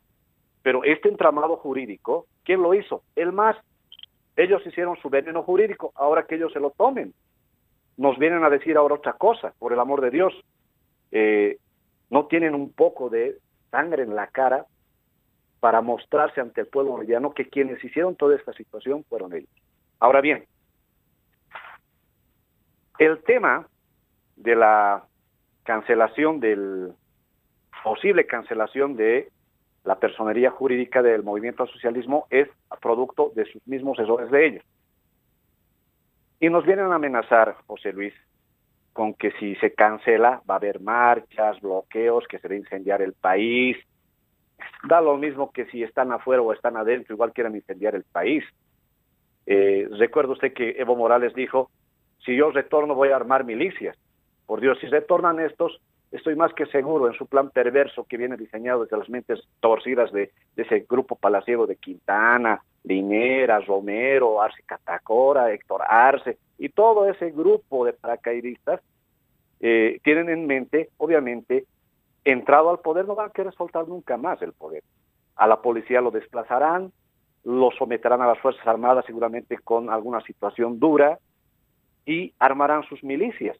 Se imagina los de cara a cara, a los grupos de choque de Sencata, a estos autodenominados ciertos ponchos rojos que no son los genuinos, por si acaso, con armas. Estos no creen en la democracia. El más lamentablemente de la naturaleza y la esencia con la que nació de reivindicar a los pueblos indígenas, los campesinos, de los obreros, ahora por ese grupo palaciego se convirtió en realidad en una agrupación de sujetos que velan por sus intereses y que son un peligro para el país y para la democracia de este país. El MAS ya no es el MAS del 2006 o del 2010. Desde el momento en que palean a los mismos hermanos de Chaparina en, el, en la defensa del TIFNIS, como un gobierno indígena palea a los otros indígenas, incluidos niños, mujeres y ancianos. Desde ahí ya empieza a despintarse el movimiento socialismo. No pueden decir que el MAS representa a las grandes mayorías, no. Representará los intereses de ciertos comprados dirigentes que siempre nos vienen a decir que por identidad vamos a apoyar al hermano Evo Morales. Por Dios, quien les habla es un mestizo aymara del lado de Camacho. Yo por identidad voy a perdonarle que se haya hecho su museo de 8 o 9 millones de dólares Evo Morales que se ha ido al mundial, por identidad que soy yo Aymara, tengo que soportar a Evo Morales que se haya pasado por las partes más innobles un referéndum, que haya pasado, haya intentado, haya hecho el fraude electoral, o sea, por identidad. ¿Dónde está el amor propio de nosotros? ¿Sabe a qué me suena eso? Eso cuando me dicen de identidad, porque varias veces he discutido con mis mismos hermanos de campo mi posición política cuestionándome y otros me han comprendido porque han indicado que Evo Morales traicionó los postulados. Pero hermano, me dice, por identidad, pues es nuestra propia sangre, es nuestro propio color. Ah, por nuestra propia sangre y propio color hay que aguantarle todo esto a este sujeto prófugo y a ese grupo. No, eso me parece a esa frase tan machista y dura que escuchamos, que me pegue nomás es mi marido, hay que aguantarse. No, pues, por Dios, ¿dónde está la autoestima del boliviano? Por honrar nuestra memoria, nuestra dignidad y nuestro honor, es más bien que el movimiento al socialismo, ahora más que nunca, debería fijarse sus filas y repensar sus objetivos. Pero con esta cúpula y con este sujeto prófugo en la Argentina como es Evo Morales, el MAS es un peligro para la democracia y la paz social de este país. Es así de claro. Sino con qué eh, situación eh, podríamos explicar si ha perdido tanta fuerza Evo Morales por todos sus casos de abuso de poder y corrupción. ¿Por qué se escapó? Entonces no nos vengan a decir que Evo Morales es un angelito que está golpeado allá por un golpe de Estado, que es mentiroso esa frase, y que él se escapó por hacer el fraude, y nos vengan a decir que no incumplieron la ley. La ley es clara, amigos de Panamericana. Arce Catacora difundió unos resultados de unos estudios internos que ellos dijeron que tenían y dio a conocer los porcentajes. Y la sanción es, pues, perder la personalidad jurídica. Lo lamentamos, ellos se proscribieron. Y lo otro, ya les he dicho, ese entramado jurídico que hicieron ellos y que ahora están diciendo que se suspenda la ley hasta que vean el fondo del caso, ellos mismos con sus dos tercios dijeron que no se puede dar medida cautelar, que el Tribunal Constitucional no tiene facultad para eso. Por eso se castigó de manera tan injusta y cobarde a un digno ciudadano indígena como fue el magistrado indígena Gualberto Cusi. Ellos hicieron este entramado venenoso jurídico que ellos se lo deban ahora amigos de Panamericana. Muy bien, muchas gracias, doctor William Vascopé. ¿Qué dice sobre este punto, don Luis Eduardo Siles? Eh, criterios diversos, obviamente, eh, con algunos eh, matices que obviamente han sido expuestos por nuestros anteriores invitados. don Luis Eduardo Siles, usted dice que debería anularse la personalidad jurídica del movimiento al socialismo. Antes de entrar en consideraciones sobre ese tema, dos puntualizaciones, estimado Oscar. En primer lugar, este discursito de que el golpe el 2019, el 2019 no hubo ningún golpe, hubo un alzamiento popular producto de que el golpe ya se había producido cuando no se respetó un referéndum. La democracia tiene sus mecanismos, el referéndum es uno de ellos. No se respetó, la gente se hartó de 14 años de autoritarismo y de decisiones unilaterales. En segundo lugar, cuando hablamos de la defensa de los recursos naturales y ese discursito tan básico que también ya está extenuado como discurso y como lógica, ¿de qué estamos hablando? De que el gobierno de Evo Morales fue el gobierno que estuvo dispuesto a dar las áreas protegidas del país como Tariquía, el Tibnis y muchos otros a la explotación petrolera y en algunos casos a la explotación de, de los cocaleros para que planten coca y exporten cocaína. Eso debe ser la defensa de los recursos naturales.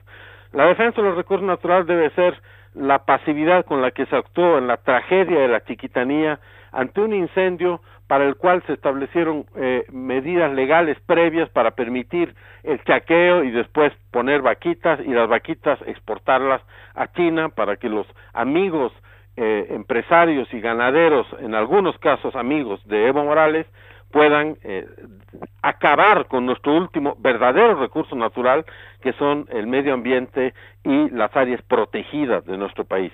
Eh, la defensa de los recursos naturales debe, debe ser entregar a los chinos eh, no solo una deuda de más de 10 mil millones de dólares, sino todos los contratos, todas las empresas, en algunos casos hasta las mujeres, a los chinos. Esa debe ser la defensa de los recursos naturales el saqueo de las áreas mineras a cargo de empresas transnacionales a las cuales nunca se les aumentó ningún tipo de impuesto y que siguen hasta ahora usufructuando de esas riquezas. Eso debe ser la defensa de los recursos naturales.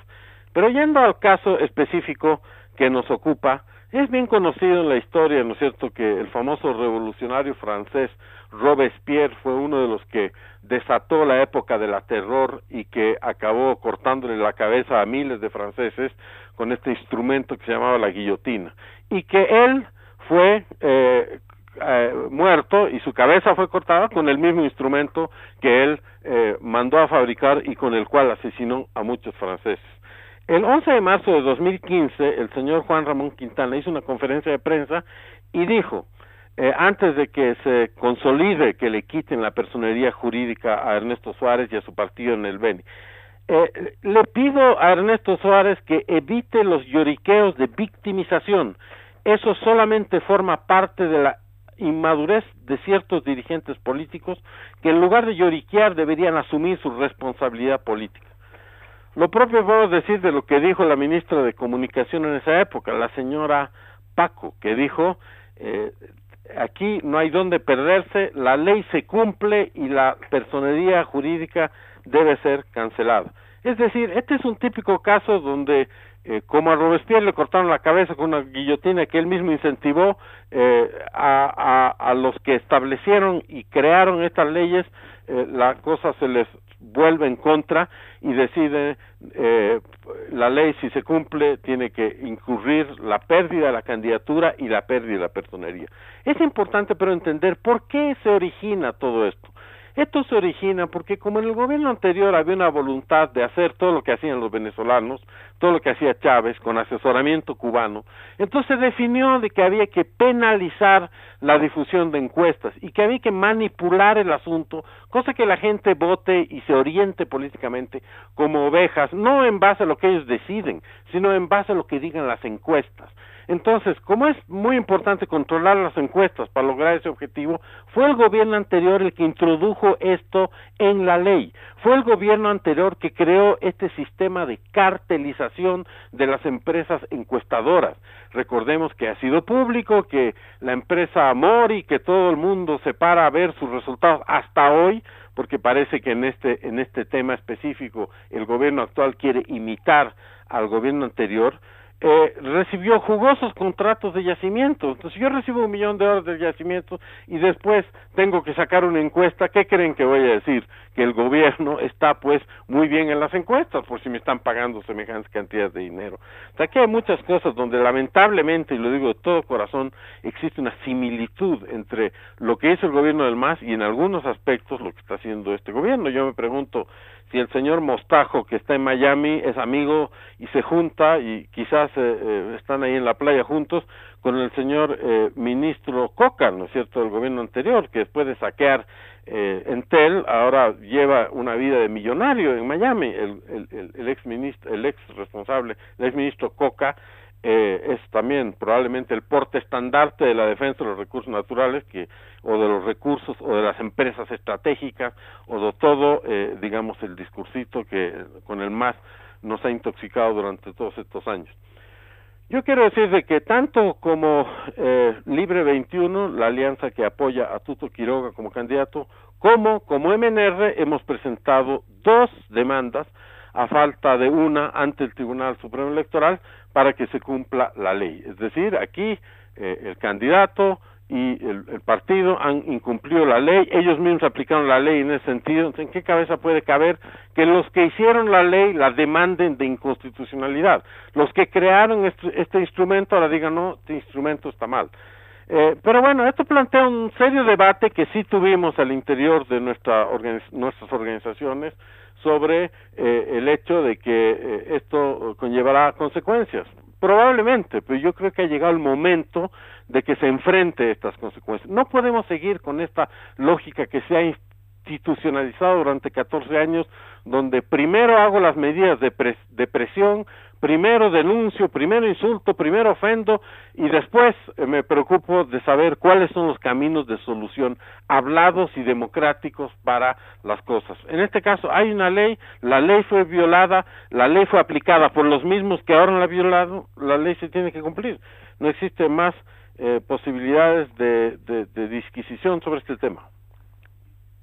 Muy bien. Eh, don Luis Eduardo Siles, eh, para finalizar este punto muy brevemente, entonces, eh, eh ¿deberá primero pasar por el Tribunal Constitucional Plurinacional ante esos eh, recursos planteados, la decisión que vaya a tomar el, el Tribunal Supremo Electoral? Bueno, yo creo que existe el mecanismo de la consulta que puede hacer el, el Tribunal Electoral al Tribunal Constitucional y en base a eso formar una opinión eh, jurídica propia, pero a mí me parece de que, como lo hablamos al principio, aquí el Tribunal Supremo Electoral es un tribunal eh, que representa un poder del Estado, al igual que los otros, al mismo nivel, y que por lo tanto puede tomar sobre este tema una decisión, considerando además lo flagrante de la decisión, es decir, el hecho de que esto es público, esto ha sido dado a conocer por los medios de comunicación y por lo tanto aquí no estamos suponiendo nada, esto es como una infracción que fue eh, cometida infraganti, ¿no es cierto? Es decir, ante la vista de todos, por quien elaboró esa ley, repito, la ley 026 que se hizo con diferentes eh, asesores y consultores fue firmada por Evo Morales y por Luis Arce Catacor. Entonces, lo menos que podemos pretender es que ellos conozcan la ley que firman, ¿cierto? Y que piensen de que una ley de este tipo puede eh, dárseles la vuelta si cometen la misma infracción. No entremos siquiera en lo que se va a poder eh, decir y lo que se debería haber hecho en torno a la ley Marcelo Quiroga Santa Cruz de la corrupción, ¿cierto? Que incluso eh, pone en cuestión temas jurídicos tan obvios como el hecho de que la ley no puede ser retroactiva. Ellos, como se guiaban por el precepto de que si es ilegal, ¿qué más da? Le metemos nomás y los abogados que lo arreglen. Entonces, porque ese es el gran precepto que gobernó a Bolivia durante 14 años. Ese es el precepto que gobernó a Evo Morales y todo lo que hicieron los masistas durante 14 años. Como se guiaban por eso, en este caso de eh, la ley eh, eh, sobre las encuestas y sobre la ley de partidos políticos, bueno, procedieron de la misma forma, entonces es justo que eh, se hagan las cosas de esa forma. Ahora, eh, lo que es preocupante aquí es que a cada cosa se amenace con, con marchas y con violencia. Se dice se encata la masacre, etcétera. Recordemos de que la gente que estuvo en Sencata amenazaba con hacer volar la planta de tratamiento de inflamables allí. Sí, precisamente vamos a abordar ya ese tema, don Luis Eduardo Siles. Eh, nos aguarda por favor unos minutitos. Eh, nos vamos a ir rápidamente al tercer punto de diálogo en Panamericana que tiene que ver con lo que usted adelantaba, don Luis Eduardo Siles, ¿no? Los movimientos callejeros en contra y en defensa del MAS, también la reaparición de movimiento, eh, ese movimiento tan conocido como son los pititas. Ya la coordinadora de las seis federaciones del trópico de Cochabamba ha emitido la noche del pasado jueves una resolución mediante el cual ha dado un plazo de 72 horas al Tribunal Supremo Electoral para retractarse. ¿Sí? Retractarse de la postergación de las elecciones y han advertido con activar movilizaciones de forma indefinida. También las seis federaciones sostienen que el Tribunal Supremo Electoral no tiene atribuciones para derogar la ley 1304, que dispone realizar las elecciones hasta el próximo 6 de septiembre. Bueno, tiene mucha relación este último punto que hemos planteado en el programa con los dos temas anteriores. ¿Qué nos dice don Adolfo Mendoza? Eh, vamos a ver movimientos callejeros nuevamente. ¿No se pondrá en riesgo la vida con estas eh, movilizaciones? Amplios sectores ciudadanos están intentando defender la democracia y están intentando defender la legalidad y la legitimidad de las elecciones para que éstas se realicen el 6 de septiembre. Es necesario cerrar el punto anterior porque el sentido de la reacción ciudadana hacia adelante tiene que ver con eh, la definición de estos temas sobre el intento de proscribir al movimiento al socialismo y lo de la postergación eh, de las elecciones. Yo invito a la ciudadanía en este momento a que pueda, luego de este programa, entrar a la página del Tribunal Supremo Electoral para ver el calendario electoral.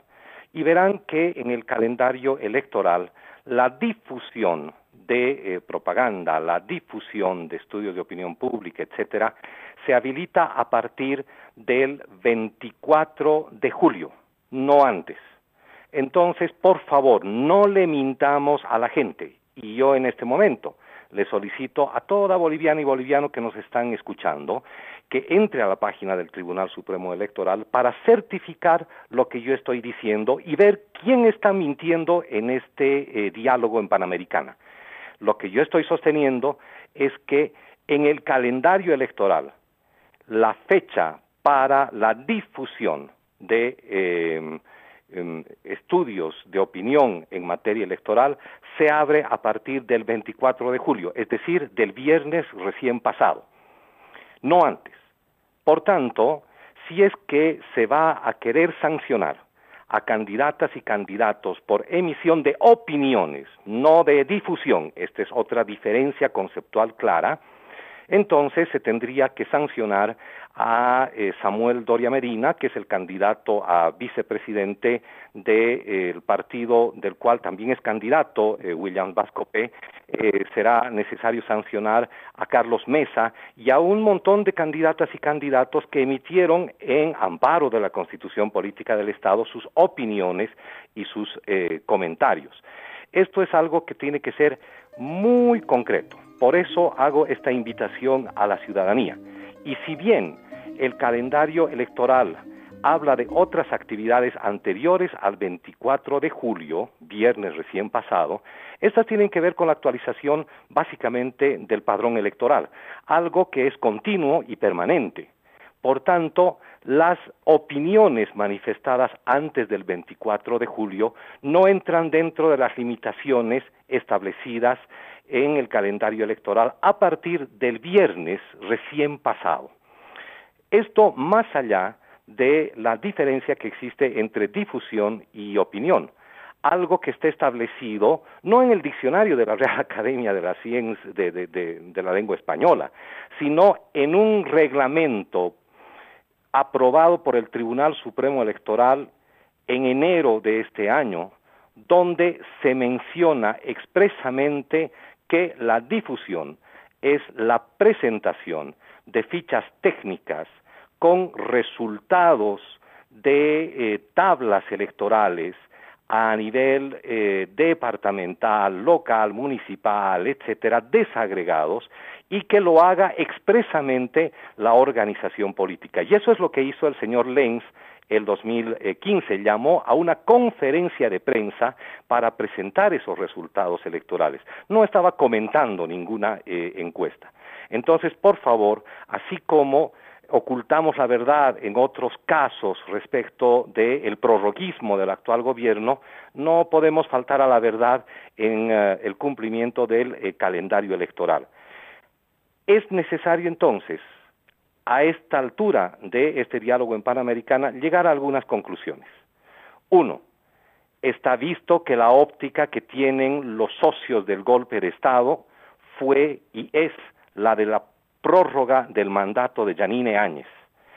Un golpe de Estado que además hoy mismo ha sido certificado por Elon Musk, dueño y fundador de la empresa de autos eléctricos Tesla de Estados Unidos, quien relató públicamente en su cuenta certificada de Twitter diciendo que nosotros vamos a realizar golpes donde querramos y eso tiene que ver con la participación de ellos por el recurso natural del litio en Bolivia.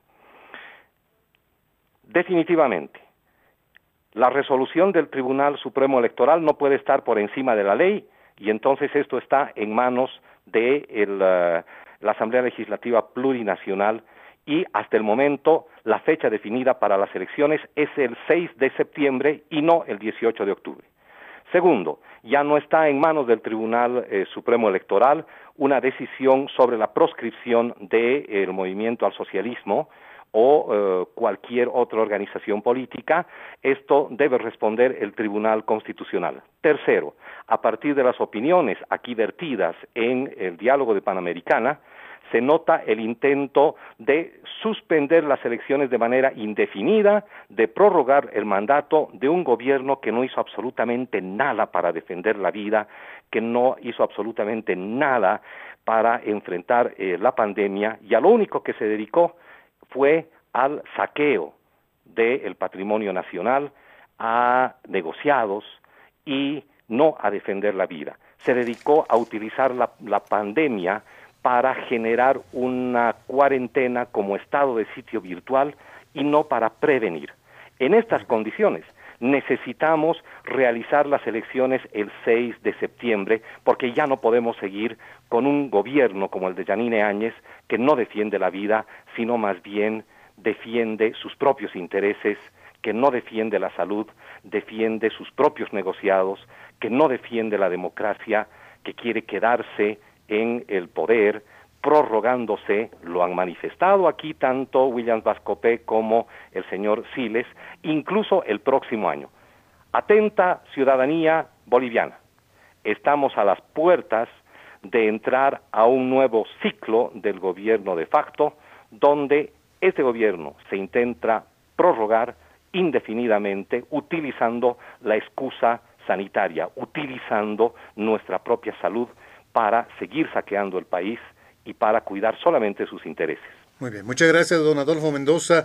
Doctor William Vascopé Laruta, eh, cuatro minutos finales. Eh, ¿Los movimientos callejeros anunciados eh, pondrán en riesgo la salud? ¿Cómo ve estos? adelante, por favor. Ya, primero, punto siguiente, querido Oscar. A ver, aclaremos primero.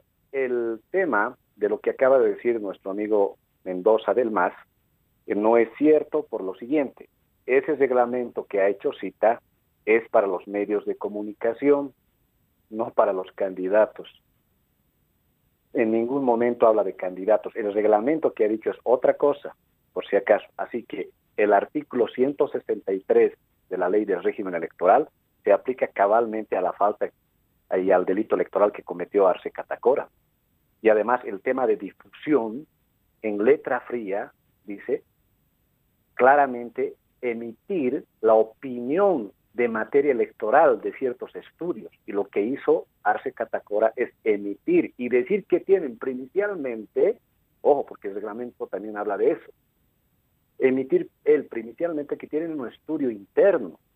Entonces, no confundamos. El Tribunal Supremo Electoral, en estricta ley, tendría que suspender a el más su personalidad jurídica. Y el Tribunal Constitucional obviamente que fallar en el fondo, pero ya no le alcanzan los tiempos, porque ya le dije, eh, tiene, creo que tenía hasta estos días solamente para descargarse el más y en esta semana tendrá que darse la resolución. La medida cautelar que están pidiendo en Sucre no lo puede dar eh, el Tribunal Constitucional por el antecedente nefasto e injusto de sentencia que le hicieron al magistrado Gualberto, Gualberto Cusi no pueden. La misma Asamblea Legislativa de los dos tercios del MAS indicó que no tienen esa facultad en la sentencia que, que enjuició y eh, condenó al, injustamente a magistrado Alberto Cruz. Eso para aclarar. Así que no hay ninguna escapatoria para el MAS legalmente para decir que no han cometido un delito. No les alcanza ni el tiempo ni sus acciones de inconstitucionalidad, porque eso toma de 45 días, 15 días, son 70 días, en uno o en otro caso. Y en esta semana van a tener que resolverlo el Tribunal Supremo Electoral o la, o la siguiente semana, pero no les alcanza el tiempo. Y la sentencia que salga no va a ser de carácter retroactivo, porque estarán cancelados y punto. Pero bueno, eso es lo jurídico. En el tema de los conflictos sociales, creo que hasta eh, de un tamaño grosero las amenazas que tenemos de sus grupos de choque. Peor todavía la gente de, de, de adherentes al MAS que piensan que nosotros los ciudadanos eh, no somos parte de este país y que porque salgan en conferencia de prensa y porque son de Chapare y el otro es de otro lado y el otro y son grupos eh, radicales de choque del más, nosotros tenemos que estar temblando. Por Dios, están subestimando la fuerza de todo este país, de la gran mayoría de este país, porque ojo, no es la gran mayoría y el más, porque si fuera la gran mayoría nos hubiera escapado pues Evo Morales, aquí hay un 70% que no lo quiere a Evo Morales. Hay un 20% fanatizado por Evo Morales, como ya dije anteriormente, que es su base de, de eh, voto duro, y hay una cantidad de indecisos, pero de toda esa gente, un 70% que está dividido entre varios frentes, esa mayoría no lo quiere movimiento socialismo. Yo, Evo Morales, ustedes recordarán que estos grupos de choque ya cuando se les descubrió a Evo Morales su fraude, aparecieron inmediatamente en Cochabamba, porque lo que hizo Evo Morales días antes de estar renunciado y se le pescó el fraude electoral, y ya estaba el tema del informe de la OEA que evidenció esto, llamó a los cocaleros a invadir Cochabamba, recuerdan, y fueron a moler a palos a mucha gente, y murió un joven a palazo. ¿Qué hizo la sociedad civil?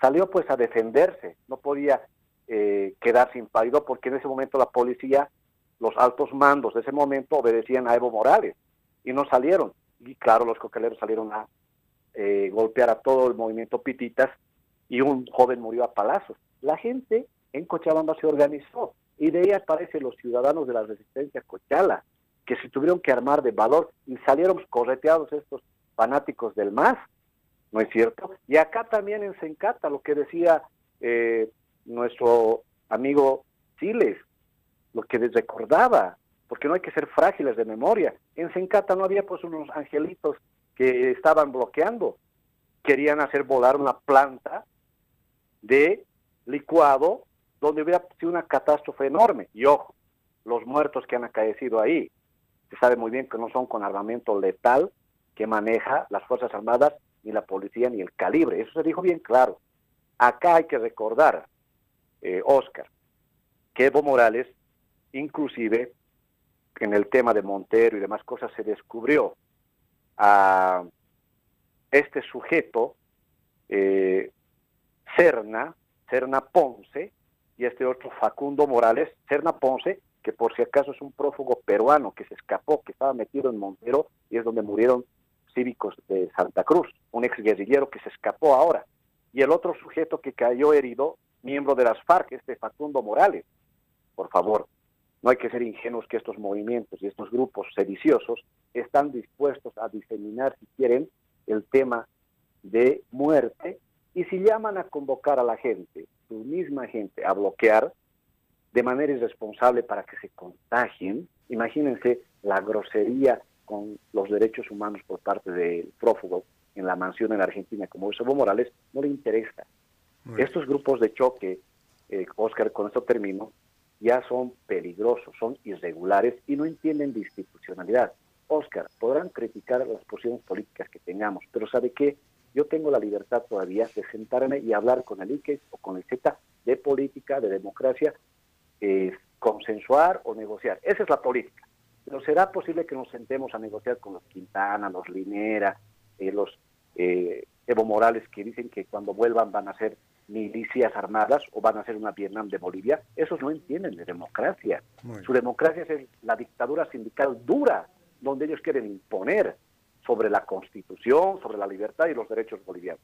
Que quede bien claro que hay que estar atentos porque este 18 de, octubre, si así se da, nos estamos jugando la vida democrática de este país, de este país, ante unos sujetos que piensan que su dictadura sindical puede estar encima de nosotros. Muchas gracias, doctor. Un saludo a todos los bolivianos.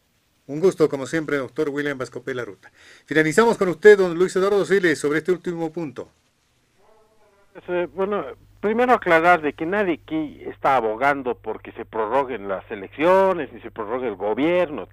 Aquí hay una posición clara, estamos en pandemia, hay gente que se está muriendo y por lo tanto se tiene que postergar las veces que sea necesario mientras las autoridades sanitarias no digan que la posibilidad de contagio es menor a la posibilidad de no contagio cuando uno va a votar. Y no es lo mismo que ir al banco, es, totalmente eh, diferente. En segundo lugar, eh, tomo nota de que aquí por parte del señor Mendoza no ha sido dicho, no ha sido como yo he escuchado incluso otros dirigentes del MAS en este programa y en otros, en otros medios, no, no, no, no se siquiera pedir una vez que la gente no salga a contagiarse, pues.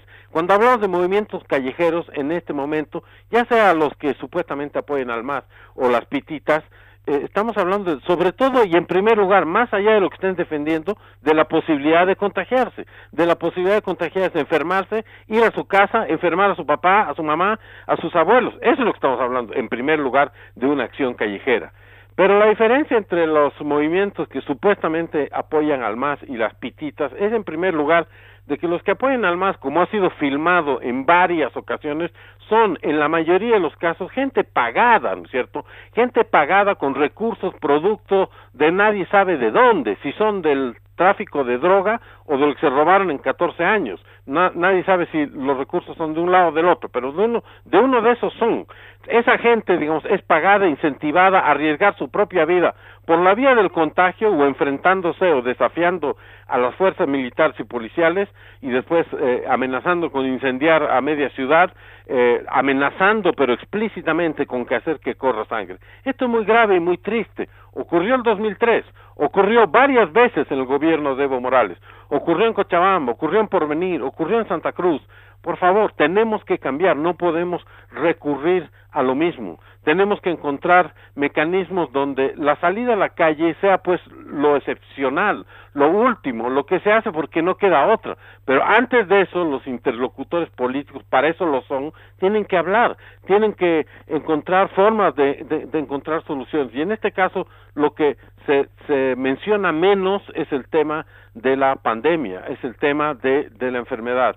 No podemos seguir con afirmaciones de tipo francamente grotesco. No podemos seguir diciendo el coronavirus no existe, un invento de los gringos, eh, un invento de la derecha. Le preguntan a los que están organizando esta marcha, ¿y ustedes no tienen miedo de contagiarse? Y ellos responden, esto es culpa del, del imperio, culpa de la derecha. Yo creo que ese país irracional que hemos heredado del MAS y que el propio MAS está dispuesto a conducir al contagio y a la muerte hoy, muestra qué es el MAS. Muestra lo siniestro de esta lógica de enfrentamiento entre bolivianos y que la tenemos que hacer los esfuerzos para detener esto.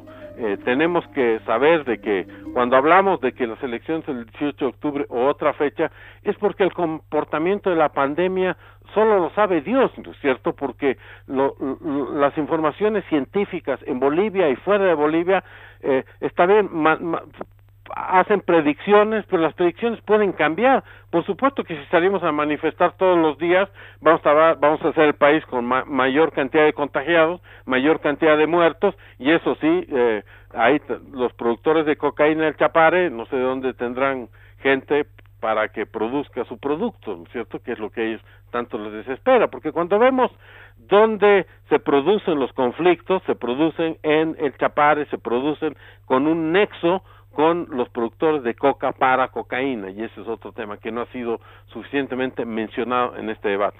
Todo esto marcha eh, un, pinta un cuadro muy complicado y muy difícil, la gente está sufriendo, se nos invita a que entremos al Tribunal Electoral a ver no sé qué en la página, la gente está ocupada en vez de no contagiarse, de no contagiar a sus padres, a sus abuelos, eso es lo que está ocupado, esto me suena tan irracional como un candidato que sale ahí diciendo de que hay que hacer, eh, comprarse autos, son baratos, en época de pandemia, más o menos lo que dijo el señor Doria Medina, creo que la gente no está, los dirigentes políticos no están viendo lo que está pasando y es importante que lo vean ahora más que nunca, con serenidad, con humildad y con una especie de paz de espíritu para enfrentar lo que se viene a nivel económico. Muy bien, muchas gracias, don Luis Eduardo Siles, también por su participación. Y de esta forma queremos agradecer a nuestros invitados especiales este fin de semana. Nos han acompañado don Adolfo Mendoza, ex senador del Movimiento al Socialismo. Agradecemos también al doctor William Vascopé Laruta, abogado constitucionalista. Y por supuesto, hemos cerrado el programa con don Luis Eduardo Siles, ex diputado del Movimiento Nacionalista Revolucionario. Queremos agradecer eh, a usted por su permanente sintonía, a todo el país. Muchas gracias. Diálogo en Panamericana retorna la siguiente semana.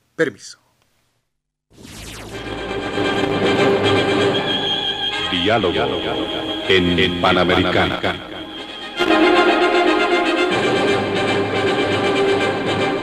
La radio agradece por la atención prestada al programa de hoy. Les invitamos a la próxima entrega del Departamento Periodístico de Panamericana cuando anunciemos.